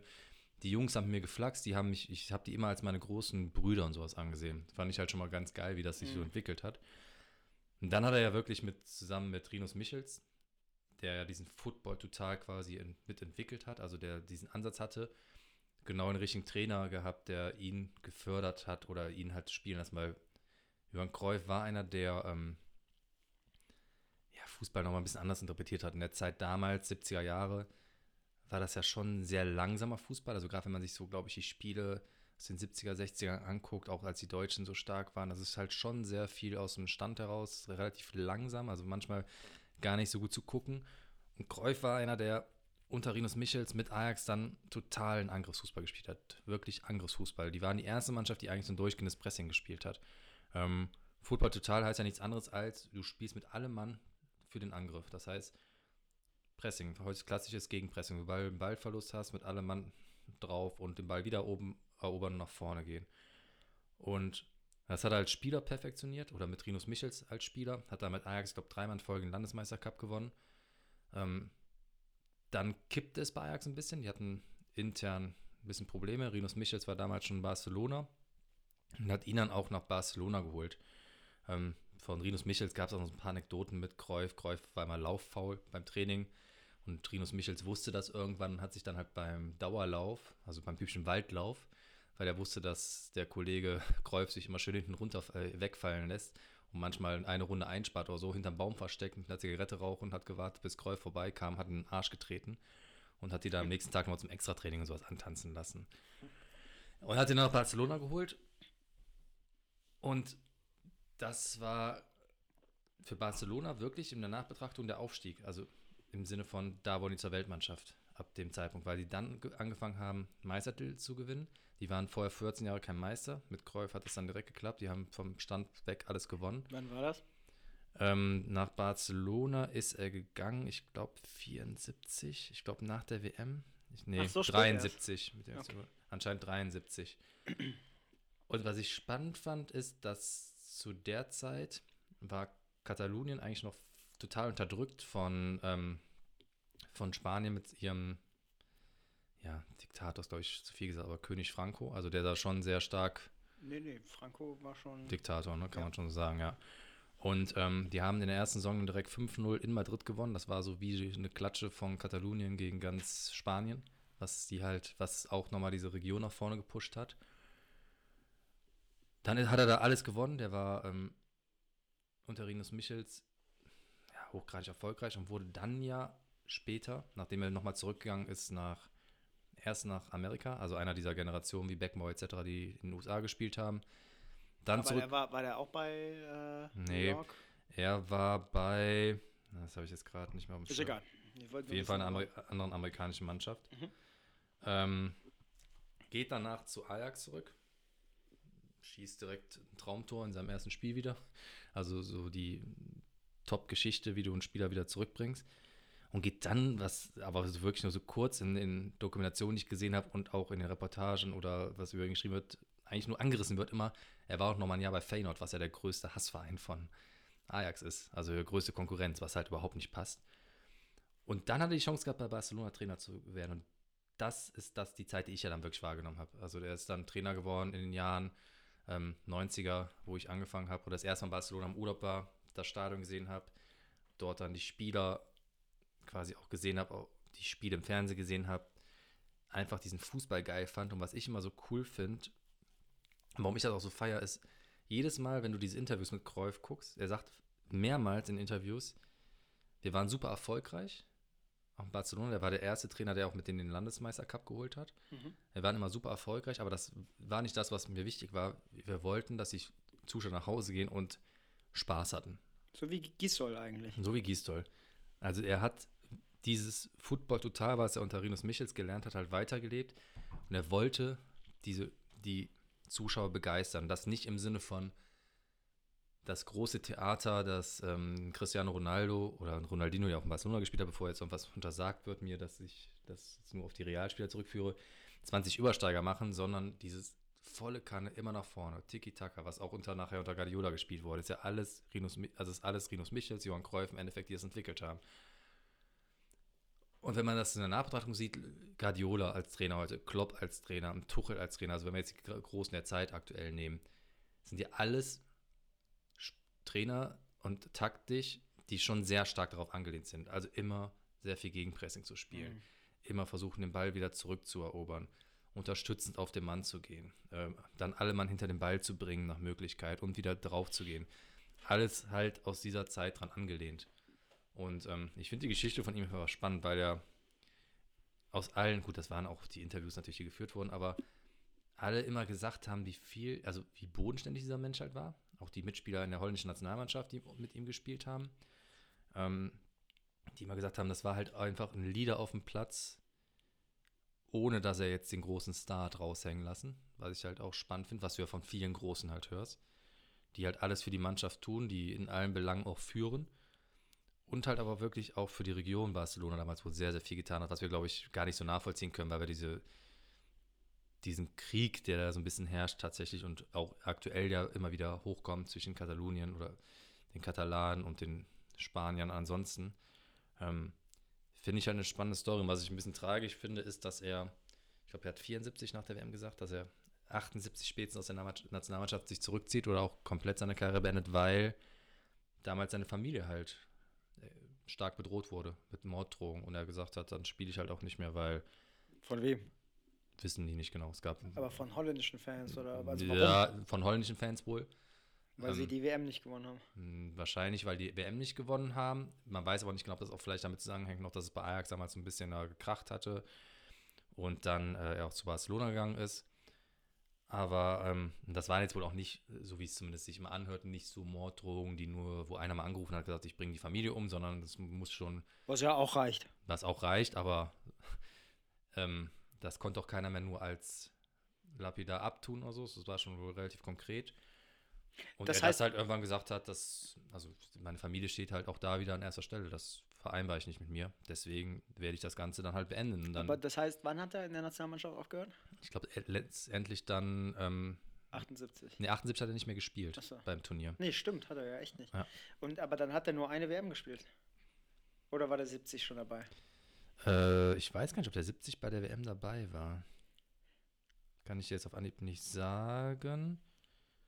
Das können die Zuschauer gerne nachgoogeln. Das ist Ja, er war ja auch 74, also ich meine, Deutschland ist ja 74, was man so aus allen, Zuhörer.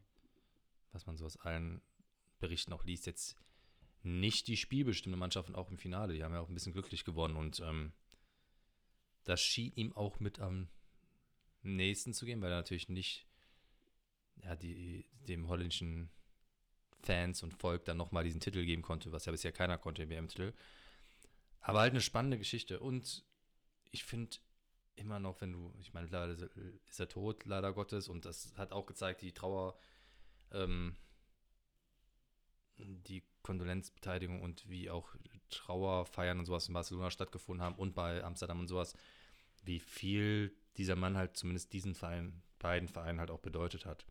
Und wenn du Videos davon siehst, merkst du schon, dass der damals schon nochmal so eine, mit natürlich auch ein Pelé und auch mit ähm, dann Maradona natürlich ein bisschen später, nochmal einen anderen Fußball gespielt haben. Also viel dynamischer einfach. Ne? Und, äh, einfach Beckenbauer auch, nicht vergessen. Beckenbauer stand vor allen Dingen für seine Dynamik. Ähm, wohl ja schon, doch, eigentlich ja Also schon. schon für die damalige Zeit. Ja, ja, man vergisst immer, dass er halt einfach von hinten dann los und dann Ja, mal durch und die Pässe und die Tore, ja. Aber ein cooler Fußballer und das auch einer, der es halt nicht so hat nach außen getragen. Und ich feiere ihn halt natürlich ein bisschen, weil ja, das, was ich, warum ich damals so großer Barcelona-Fan war, vor allen Dingen geprägt hat. Aber ist er nicht sogar, ähm, also äh, fing das nicht mit Michels und ihm, weil ganz, ganz absurderweise, und natürlich kann man das nachvollziehen, warum, weil Rinus Michels, ähm, ähm, Cruyff, Koman, äh, keine Ahnung, Kluivert, du hast ja super, also du hast ja so eine ganz krasse Barcelona-Holland-Connection. Ja. Oder Ajax sogar, kann man glaube ich sogar ja, sagen. ja. Äh, Ed Edgar Davids, war der nicht auch bei Barca? Weiß ich gerade gar nicht. Ich überlege gerade, Ich meine ja. Davids oder, nee, Seedorf war bei Real, Davids war, glaube ich, bei Barca auch, ja. So, auf jeden Fall, das war eigentlich so der Start davon. Ne? Kann das sein, dass das auch wahrscheinlich damit zusammenhängt, dass da eine sehr extreme Bindung zwischen den beiden Clubs Naja, voll. Das kommt komplett daher. Also dann war das wirklich immer die nächste Ausbaustufe der Ajax-Akademie. Die haben sich, Barcelona hat sich halt schon noch sehr Ja. stark da bedient, weil in der Ajax-Akademie eigentlich schon der Fußball gelebt wurde, der in Barcelona nachher Ja. weitergetragen wurde. Auf Ja. einem einfach auf einem anderen Level im Sinne von, man hatte in Barcelona irgendwann finanziell andere Möglichkeiten, als du die bei Ajax hattest. So wie bei äh, Salzburg und Leipzig. Ne? Ungefähr so, ja. ja gut, dass Ajax, äh, dass ähm, Ba- Barcelona in den letzten Jahren das alles ein bisschen zugrunde gemacht hat. Ich glaube, Johann Cruyff würde sich wahrscheinlich im Grabe umdrehen, wenn er sieht, was da in den letzten 20 Jahren, 15 Jahren passiert ist. Vor allem, wie man den... War das ja gestorben? Na, ich glaube, gestorben ist er vor sieben. Jahren. So lang schon her. Ich gucke gerade aber nochmal. Äh, nee, 2016, ja, fünf Jahre. Ja, Ist- dann hatte das er ja hat jetzt- schon noch ein bisschen. Ja, ist die Frage, ja. Er hat das, ich glaube, er ist auch zwischendurch, bin ich mir auch nicht mehr sicher, er ist ja auch irgendwie nochmal in den Vorstand rein, weil das ja, die hatten ja schon mal finanziell so Probleme und ich glaube, dann hat er die auch nochmal unterstützt. Ähm, hat immer noch viel für die getan, er hat auch sowieso viel für den Fußball drumherum getan, was halt auch noch spannend ist, er hat eine sehr große Stiftung sehr früh gegründet, die vor allen Dingen Kindern hilft, aus sozial schwachen Umgebungen halt Fußball spielen zu können. Wie es natürlich mittlerweile viele Stiftungen machen, das ähm, Pass the Ball, ähm, wie heißt es, Soccer aus Australien, wo wir auch die diversen Sachen von haben. Äh, Pass the Ball ist, ähm, ja, Parks. Ähm, alle Leute, die halt wirklich das, was sie geben können, vor allen Dingen aus sozial schwachen Kulturen und Bereichen, Kindern ermöglichen zu spielen, zu zocken, vielleicht damit auch was irgendwann erreichen zu können in Einzelfällen und das nicht nur aus Profitgier, weil du halt vielleicht mal den einen dabei hast, der dir ein paar Millionen bringt. Ähm, sollte man hoch anrechnen und kann man unterstützen. Hat natürlich da sehr früh das Ganze gegründet, wo es noch gar nicht so viel Stiftung gab. Heute hat es gefühlt jeder eine Stiftung. Damals gab es es halt noch nicht. Wird auch bis heute von seinen Kindern, glaube ich, fortgeführt. Und ich weiß nicht, ob die Frau noch lebt. Die hat es auf jeden Fall auch mal mitbetreut früher. Ja. Ja. Also ich, ich, mu- ich war irritiert, muss ich gestehen, weil, ähm, also ich habe den Namen nicht genannt, aber er hätte, es wäre einer der nächsten Namen gewesen. Du hast glatt so getan, als wäre es jemand, der Nein, aber oft ich, übersehen wird. Das ist er ja nun nicht. nein, er wird nicht übersehen. Er ist der ruhigere von Pelé, Ja, ja, genau. Beckenbauer, Cruyff, die Großen der Generation, wobei Pelé ein bisschen früher ist, aber er ist der ruhige. Ich glaube, ich würde ihn auch nicht nennen, wenn du mich jetzt so auf Anhieb gefragt ist der größte Fußballer der Zeiten. Ich habe George Best genannt, also Cruyff war nicht weit weg. Ja, George Best hat natürlich eine ähnliche Rolle in der Fußballentwicklung vielleicht gemacht, auch auf eine Art, ne? Er hat auch eine andere Art Fußball zu spielen. Ja, aber nicht mit dem Einfluss, den Cruyff hat. Nee, vor allem glaub- nicht nach hinten raus. Genau, nicht, und ne? ich glaube dahingehend, das ist auch, glaube ich, nochmal der Unterschied zwischen Cruyff und Beckenbauer zum Beispiel.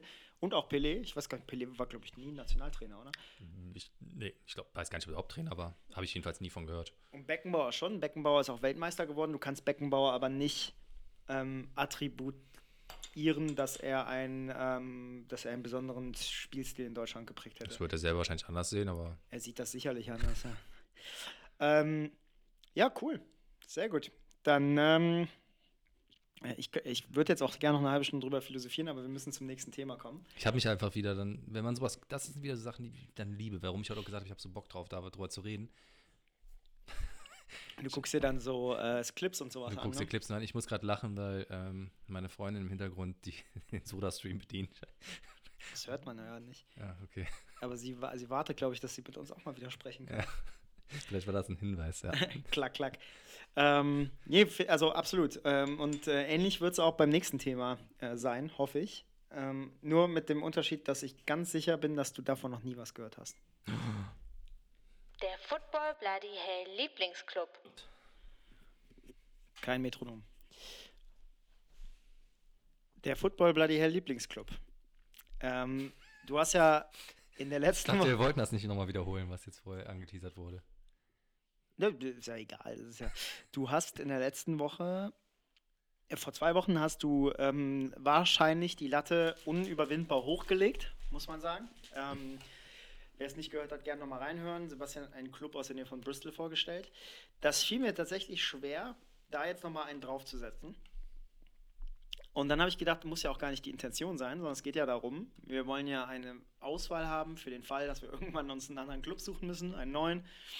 Ähm, und natürlich eine lange Liste mit Vereinen, die wir besuchen wollen ähm, und was wir dann abarbeiten können, sobald wir wieder reisen dürfen.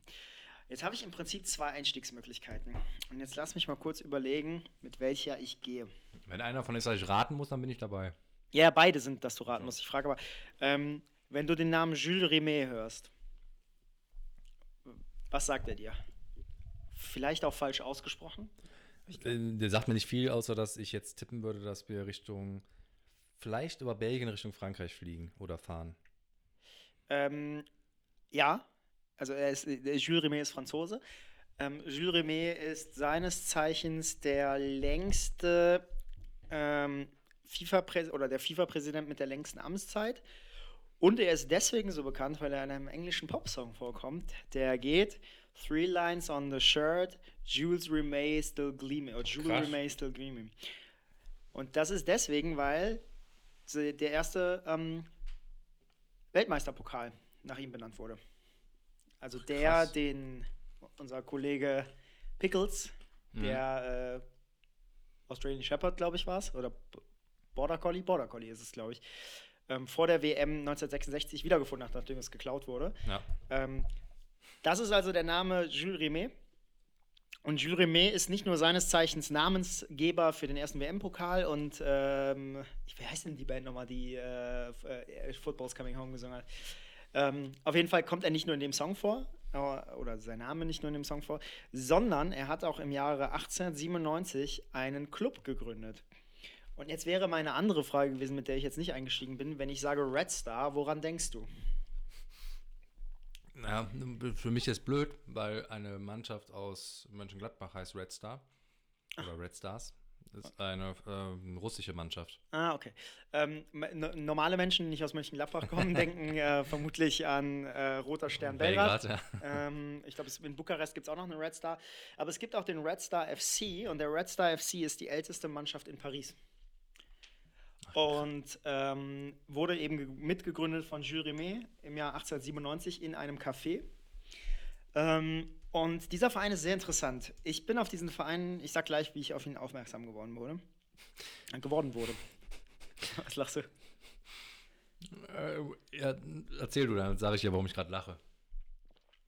Oder Okay. soll ich erst sagen, warum ich lache? Sag mal, warum du lachst. Ich, bin mir- ich kann es noch nicht ganz, ich muss, müsste jetzt mal tiefer reinsteigen, aber Du hast es auf der Liste? Ja, ich, das ist- wäre tatsächlich auch einer der Vereine gewesen, weil ich in irgendeinem Copper oder Copper 90 Newsletter zuletzt was von denen gesehen hatte. Da wurden Trikots verkauft, aber ich glaube, es war nicht Red Star FC, sondern ich glaube, es war der FC Paris oder sowas, die aber auch grüne Trikots haben. Haben sehr- die, haben die Weiß als Sponsor? ja, ich glaube ja. Ja, das sind die. Nee, nee, nee, du meinst Weiß, nee, Weiß, als Sponsor. Das Magazin. ja, jetzt habe ich es gerafft. Ähm, ja. Nee, ich glaube, ich meine anderen, aber ähm, das sah Oh. gerade im ersten Moment so aus, deswegen musste ich kurz lachen. Okay, jetzt hast du mir eine Sache vorweggenommen, aber ich habe mir selber eine Sache vorweggenommen. Aber fangen wir vorne an. Also 1897 gegründet, der älteste Verein in Paris, der zweitälteste in ganz Frankreich, wobei auch darum gibt es Diskussionen. Wie immer bei sowas, ja. Genau, weil es gibt äh, Le Havre zum Beispiel sagt, sie sind der erste, äh, der älteste Verein Frankreichs, was auch stimmt. Aber allerdings zu, zur Gründung haben sie noch kein Fußball gespielt, deswegen sind sie technisch gesehen nicht der älteste Fußballverein Frankreichs. Ähm, auf jeden Fall ging es damals darum, ähm, in Paris einen Club zu gründen, der nicht nur Fußball ähm, spielen sollte, sondern eben vor allem der Community was zurückgeben sollte und hatte deswegen schon damals einen sehr, sehr starken Fokus auf das Soziale. Ähm, dazu muss man sagen, der, die Gegend, und ich habe jetzt bewusst darauf verzichtet, die, das auszusprechen, ähm, aber es ist in der Nähe von Saint-Denis, das kennt man noch ähm, aus Vom von der WM Stadion. 1998, ähm, ist ein, und dort steht auch das Stadion, Stadion Stade de Bauer, ähm, ist im Prinzip der absolut krasse Kontrast zu dem, was man von Paris Saint-Germain kennt. Also der Ja. gesamte Stadtteil ist, ähm, ist sehr, sehr runtergekommen, ähm, ist schon mehr shabby als schick, ähm, hat den höchsten, ist das Departement mit dem höchsten Migrantenanteil, ich glaube auch einer der höchsten Arbeitslosenanteile in, im ganzen Land. Ähm, und das ist im Prinzip das, worüber wir sprechen, wenn wir über Red Star FC sprechen. Die Mannschaft gibt es seit 1897. Sie haben nur 19 Jahre insgesamt in dieser weit über 100-jährigen Geschichte äh, in der Ligue 1 gespielt und sind mittlerweile in der De Trois Championnat National, also die dritte französische Liga, und waren 1975 zum letzten Mal in der Liga. Also nicht ganz so unerfolgreich wie, ähm, wie der Verein, den wir letzte Woche besprochen haben. Ähm, aber durchaus einer der klassischen Vereine, die wir auch aus Deutschland kennen, die mal groß waren und dann irgendwann abgestürzt sind.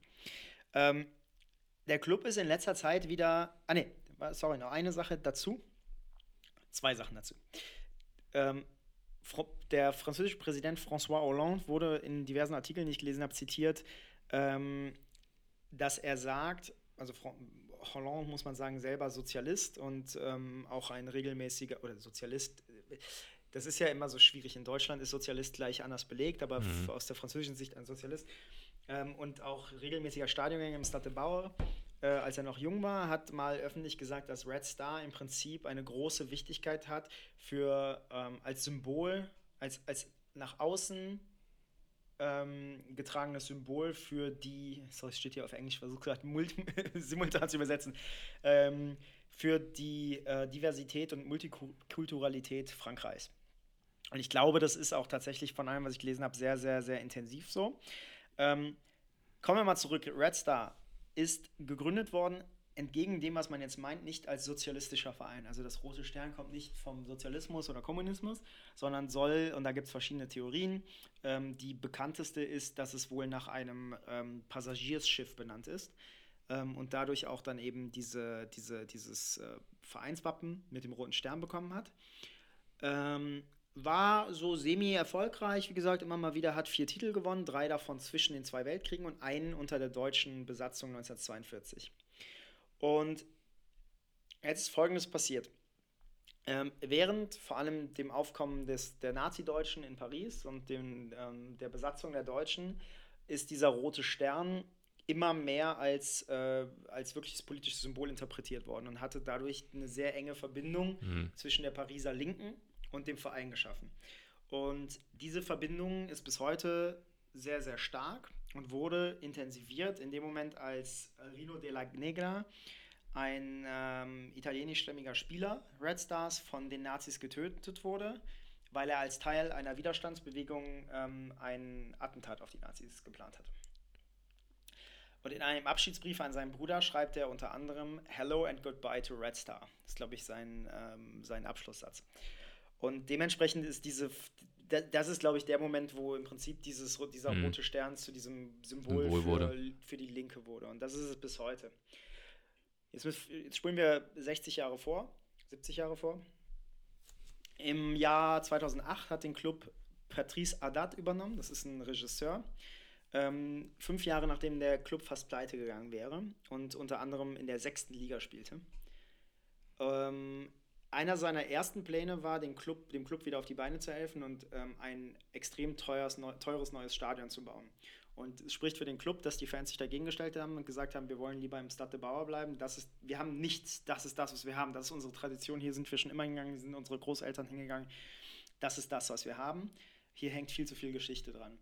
Ähm, das, Ding ist, das Ding ist mittlerweile so baufällig.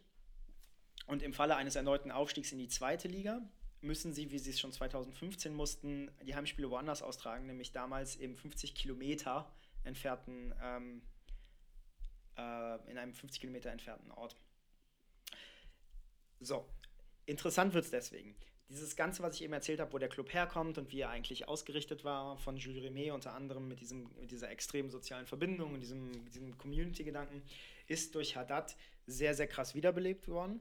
Und unter anderem ist es deswegen interessant, weil er im Jahr 2016 den ehemaligen Stürmer von Manchester United und Sunderland FC, David Bellion, engagiert hat.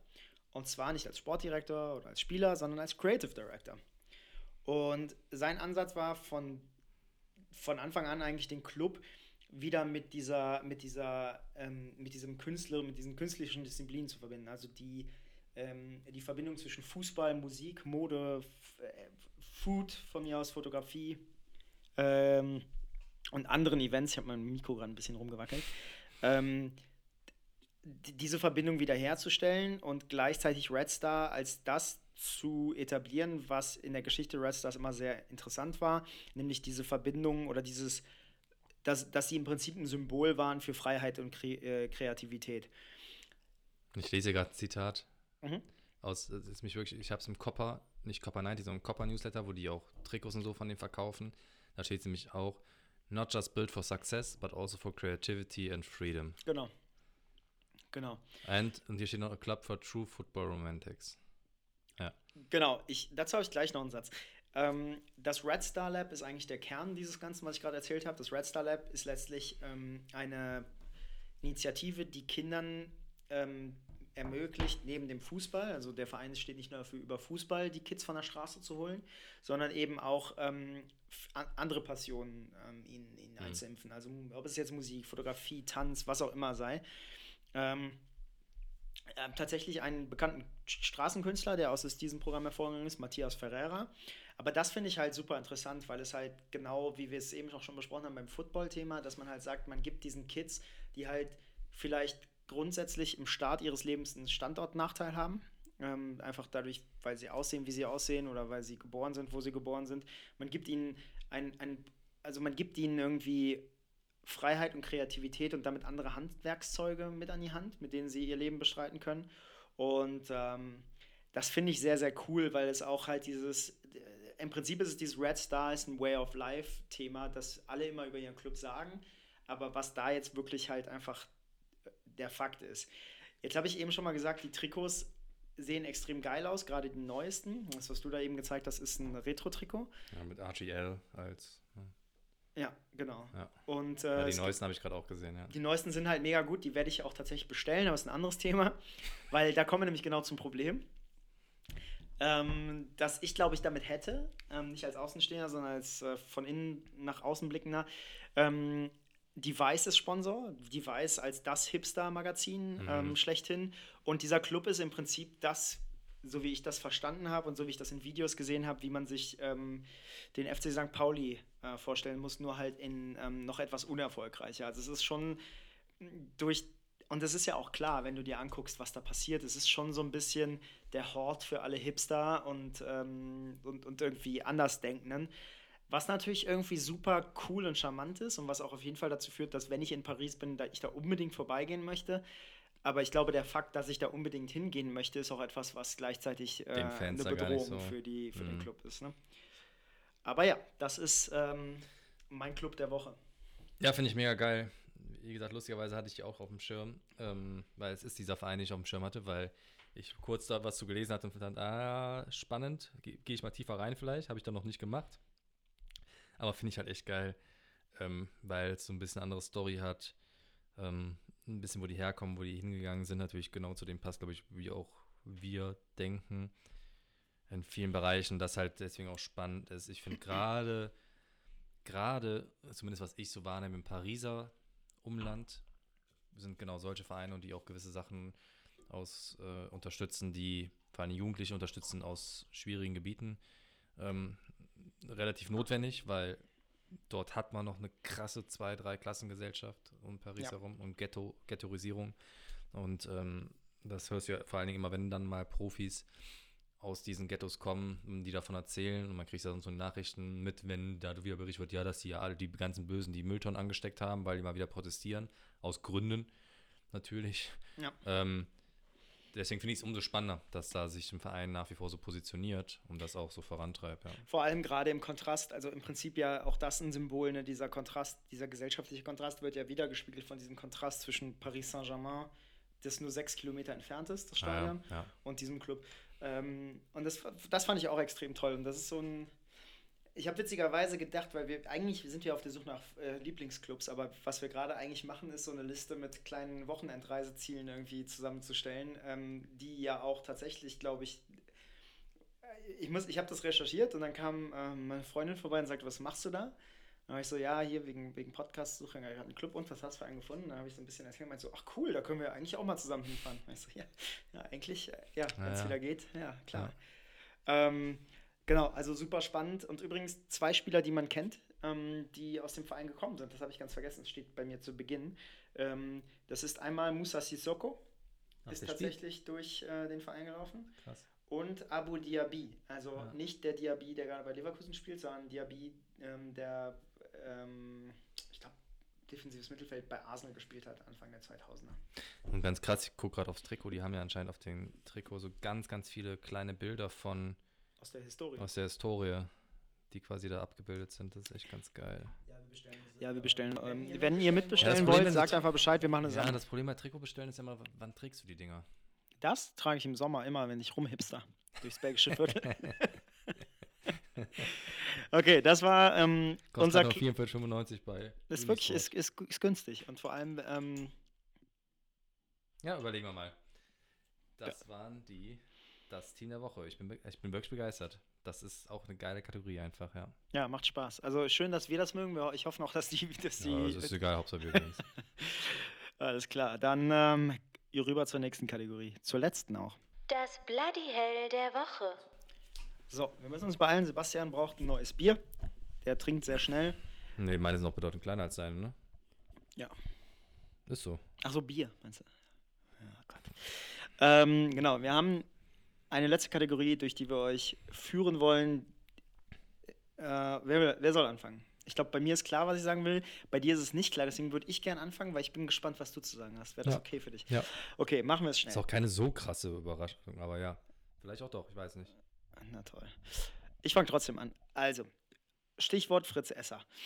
Ähm, der 1. FC Köln hat, äh, das habe ich eben angeteasert, am Dienstag vor dem DFB-Pokalspiel ist durchgesickert, hat es nicht mal bekannt gegeben, es ist tatsächlich durchgesickert, was auch nochmal eine andere Info ist oder eine andere, ähm, ein anderes Thema ist, dass Fritz Esser seines Zeichens momentan, glaube ich, Presseleiter bei Schenker DB, ehemals ähm, Ressortleiter bei der Bild, also auf jeden Fall einer von den Springer-Fuzis. äh, für Politik und äh, schieß mich tot. Also ich sag mal, von den, von den, von den, von den, von den Grundsäulen eigentlich schon kein perfekter Kandidat, wenn man, wenn man ihn für seinen Verein haben möchte. Und dann ist halt relativ schnell durchgesickert. Also vielen Leuten war der Mann schon ein Begriff. Ähm, und dann hatten einige nach zweiminütiger Twitter-Recherche auch schon einiges rausgefunden, was ihn ehrlich gesagt nicht zum perfekten Mediendirektor für den ersten FC Köln macht. Es fing an mit den ersten Tweets, die dann rausgingen, die er irgendwann mal rausgeschossen hat, ähm, wo er wirklich in jeder Situation, und zwar wirklich in der Bandbreite, fairerweise, auch von aggressiven Aktionen ähm, von FC-Fans, wo der Leipzig-Mannschaftsbus angehalten wurde, ähm, aber auch bis hin zu einfach kritischen Aktionen des ersten FC Köln, wo er pauschal alle Fans, die in irgendeiner Weise aktiv für den Verein waren, als Schwachmaten bezeichnet hat. Was ehrlich gesagt finde ich schon völlig ausreicht, um sich als Mediendirektor für den, Ja. diesen entsprechenden Verein zu disqualifizieren.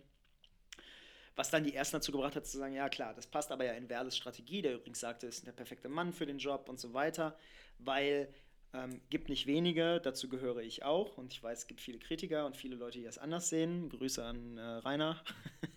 ähm, äh, nee, aber da, also tatsächlich sehr viele Leute, die mir da widersprechen. Ähm, gibt aber auch sehr viele Leute, die es genauso sehen wie ich. Ähm, ich glaube, es ist wirklich eine Frage davon, wie verstehe ich meinen Verein, wie verstehe ich Fußball und wie verstehe ich oder wie pessimistisch und wie optimistisch bin ich? Meiner Meinung nach ist Werle gerade dabei, den Verein für sich zu übernehmen und ihn darauf vorzubereiten, irgendwann übernommen zu werden, sobald das geht. Das ist zumindest die ähm, meine Interpretation vieler, vieler Dinge, die er tut. Nicht falsch verstehen, ich finde, er macht einen guten Job. Ähm, aber ich finde nicht, dass er, also er ist gerade dabei, Stück für Stück den Verein zu nehmen und sich immer mehr in, die, in den Vordergrund zu, ja, zu bringen. Führt aber auch dazu, dass natürlich für diese ganzen Pläne, die ich ihm unterstelle und für die es ja auch ähm, mehr als genug Anhaltspunkte gibt, Hashtag Expansion China, ist natürlich jeder kritische Fan einer zu viel, weil es einfach nervt. So, kritische Fans würden mich auch extrem nerven, wenn ich mit einem Verein vorhabe, Erfolg zu haben. Mal aus der Perspektive gesehen. Und in dem Moment ähm, überrascht natürlich so eine, so eine ähm, so eine Personalie nicht, weil er, weil du letztendlich davon ausgehst, er soll ja auch das, und ich sage es jetzt zum, zum hundertsten Mal dieses Wort, aber der soll das Narrativ bestimmen, das in der Presse über den Verein herrscht. Und das soll nicht von den Fans bestimmt werden. Reicht schon, denkst du? Und dann sind halt einige Sachen zutage gefördert worden und äh, wes Geistes Kind Fritz Esser ist, hätte man schon anhand des ähm, Vertragsverhältnisses zum Axel Springer Verlag erkennen können. Aber er hat dann auch sehr viele Artikel für die Bild geschrieben und auch in seinen, ähm, in seinen Tweets, die, und jetzt muss ich aufpassen, ich will nicht sagen pro AfD, weil das waren sie nicht zwingend, aber sie waren zumindest der, der, der geistigen Haltung der AfD nicht abgeneigt und vor allem der AfD als Partei nicht abgeneigt. Und das war natürlich dann so ein Punkt, wo die Fans durchgerät sind. Und ähm, nicht nur die Fans, sondern wirklich, also nicht aktive Fanszene, sondern alle. Also es gab Petitionen, äh, es, es gab einen extremsten Shitstorm gegen den ersten FC Köln aus den eigenen Fanreihen und wirklich durch die Bank weg. Also wir- das ist mit dem Resultat, und du weißt ja immer, dass du irgendwas richtig machst, wenn Alfred Draxler sich zu Wort meldet und gegen dich wettert, der dann sagte, ähm, und so war, als dann der erste FC Köln zurückrudert ist und gesagt hat, er nimmt Abstand davon, Fritz Esser als Mediendirektor, es hat exakt einen Tag gedauert übrigens, ähm, zu, ähm, zu platzieren, er sollte ab Mai anfangen, meldeten sich dann halt die ganzen Gestalten zu Wort, an der Speerspitze Alfred Draxler, der dann sagte, ähm, ich zitiere nicht, aber der sinngemäß sagte, wer sich von diesen Cha- Chaoten alles diktieren lässt, der hat nicht verstanden, ähm, wie man einen Verein zu führen hat. Äh, mein Beileid, 1. FC Köln. Und dann weißt du, hast alles richtig gemacht. Und das ist übrigens, um damit abzuschließen, also Bloody Hell deswegen, weil hat sich niemand mit dieser Personalie auseinandergesetzt, hat sich niemand informiert, glaube ich nicht. Oder hat man bewusst versucht, jemanden zu platzieren und war einfach zu naiv, um zu verstehen, dass das sehr, sehr schnell seine Wogen ziehen wird. Versöhnlich wird es für mich in dem Moment, und auch das kann ich mit Abstand sagen, weil es für mich in erster Linie erstmal ein sehr, sehr ätzendes Gefühl war. Versöhnlich wird es für mich in dem Moment, wo, und das ist die Erfolgsgeschichte, und das ist das, warum ich diesen Verein dann irgendwie doch noch liebe für seine Fans, da in relativ schneller und kurzer Zeit Stellung bezogen wurde. Und gesagt wurde, mit Fritz Esser, ohne uns. Und es geht gar nicht um die Person Fritz Esser. Ich unterstelle dieser Person nicht ein Nazi zu sein oder ein Arschloch zu sein, was er ist oder nicht. Das ist mir völlig egal. Aber sein öffentliches Bild passt nicht zu den Werten des 1. FC Köln. Punkt. Und äh, da haben sich die Fans sehr toll positioniert und da bin ich auch ehrlich gesagt ein bisschen stolz drauf. Hätt, hätten Ja. wahrscheinlich die Fans von Borussia auch getan, aber Nee, finde ich, ich fand es auch gut. Also ich war auch, ich habe es natürlich auch nur so am Rande dann mitbekommen, oder was heißt am Rande, man kriegt das in Köln natürlich dann doch schnell mit, habe mich gewundert, dann auch, wenn man das gelesen hat, wie der dort installiert worden äh, sein konnte. Ähm, weil wer kurz recherchiert hat, hätte das eigentlich nicht, also das hätte eigentlich nicht passieren dürfen. wirklich so dreimal scrollen im Ja, Twitter-Feed. das Also. ist aber, ähm, ja, und äh, ich wusste, habe das gar nicht von Herrn Draxler mitbekommen, wenn ich das höre.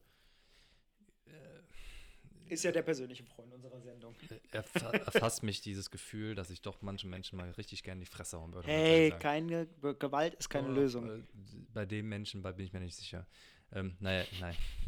Aber ähm, ja, nee, das ist schon, ähm, ja, war komisch. Ich finde es aber auch cool, dass man doch sieht, dass den Fans dann ja, Gehör oder zumindest, dass sie auch eine Macht haben, sagen wir es mal eher so.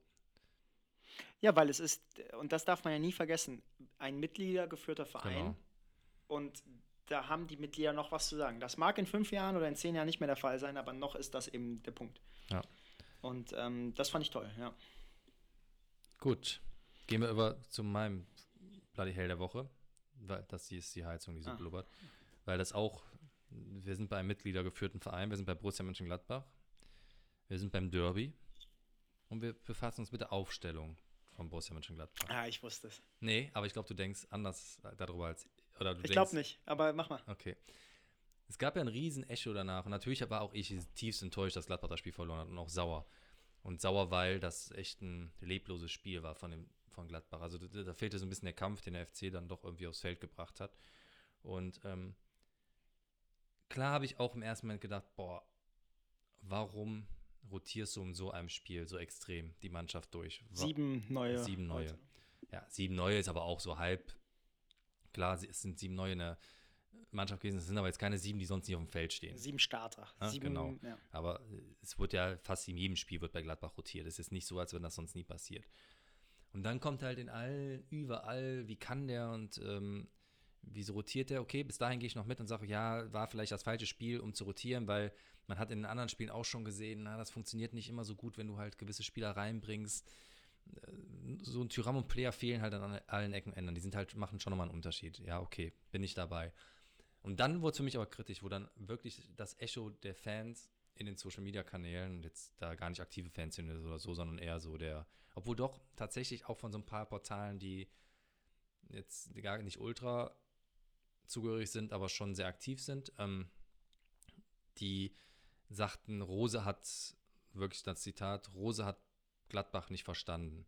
Und ihm unterstellen, dass er in einem Derby, dass er ein Derby quasi abgeschenkt hat, so ein bisschen, ne? oder das halt falsch bewertet hat. Und das finde ich wirklich kritisch, weil wenn, was mich das daran so aufregt, wenn du siehst, wer auf dem Feld gestanden hat, und ich nehme jetzt mal drei Beispiele. Du nimmst einen Patrick Herrmann rein, du nimmst einen Oscar Wendt rein und, und das ist, da, da hört es für mich dann wirklich auf, ist für mich halt, du wirfst einen Toni Janschke rein.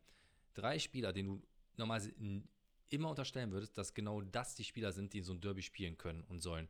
Weil die genau die sind, die verstanden haben, was ein Derby bedeutet, weil die seit Ewigkeiten in Gladbach spielen, wirklich alles mit dem Verein durchgemacht haben und für so Spiele auch brennen.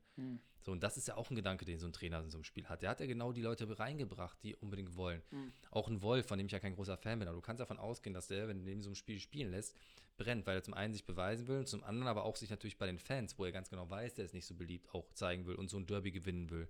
Vielleicht, wenn der das gewinnt, sagst du danach, der hat genau die Richtigen reingebracht, weil das genau die sind, die für so ein Spiel gebrannt haben. Und das finde ich halt, das hat mich tierisch aufgeregt, weil ich dachte, ey, du kannst, ihr könnt nicht im Hermann einen Wendt und Janschke angreifen, die wirklich, die, den kannst du nicht unterstellen, die würden immer für ein Derby brennen, die wissen genau, worum es geht. Und Rose hat das mit Sicherheit auch nicht einfach weggeschenkt, auch dem wird bewusst sein, was ein Derby bedeutet. Da gibt es genug drumherum, die das auch mitbekommen. Und ähm, Zickler hat sich dann bei Instagram irgendwie entschuldigt und das so ein bisschen versucht einzuordnen für die Fans. Finde ich nett, muss er aber gar nicht machen, weil ich finde, das sollte man als Fan schon mal selber bewerten können. Und wenn man jede Wochenende, wenn Janschke spielt, ruft Toni Janschke Fußballgott und wenn er da mal kein gutes Spiel abliefert, dann sagt dass die Trainer, die ihn aufgestellt haben, den Fußball oder Gladbach nicht verstanden haben, finde ich halt irgendwie schwierig. Aber was ich da interessant finde, weil, also, dass, so, so, dass sowas in Social Media Kanälen dann irgendwann passiert, ist eigentlich normal, dass dann irgendwelche Leute und dass das auch Ja, aber es vermehrt waren auch, kommt. es war nicht nur Social Media, es waren halt wirklich dann die Portale und so weiter. Genau, und das finde ich halt krass, weil ich, es ist sogar zu mir vorgedrungen und zwar, weil das dann, das hat ja, glaube ich, sogar den Weg in die Kicker gefunden Mhm. und so. Und da dachte ich schon krass, also ähm, äh, interessant. Und ich habe mich dann gefragt, ob das wahrscheinlich auch vielleicht ein bisschen damit zusammenhängt mit diesem, ähm, das war ja Form Derby, so ein bisschen auch diese Story, dass eigentlich klar ist, ähm, wenn man diverse Aussagen anschaut, dass er nicht mehr lange bei Borussia ist. Ja, ich glaube, das wird da wahrscheinlich viel mit Rollen spielen. Ich habe dir auch vorher noch geschrieben, ah, boah, das Interview gerade, die Aussagen hören sich irgendwie so ein bisschen an, als wenn er gehen würde. Ja. Ne? Es ist halt, also der, er positioniert sich auf jeden Fall nicht klar. Also diese Aussage, ich habe ihm auch gerade gesagt, ich habe Vertrag hier, ist halt eine Null-Aussage. Ja, aber Ne? Was anderes kann er ja auch nicht sagen, ist ja. Ja. okay.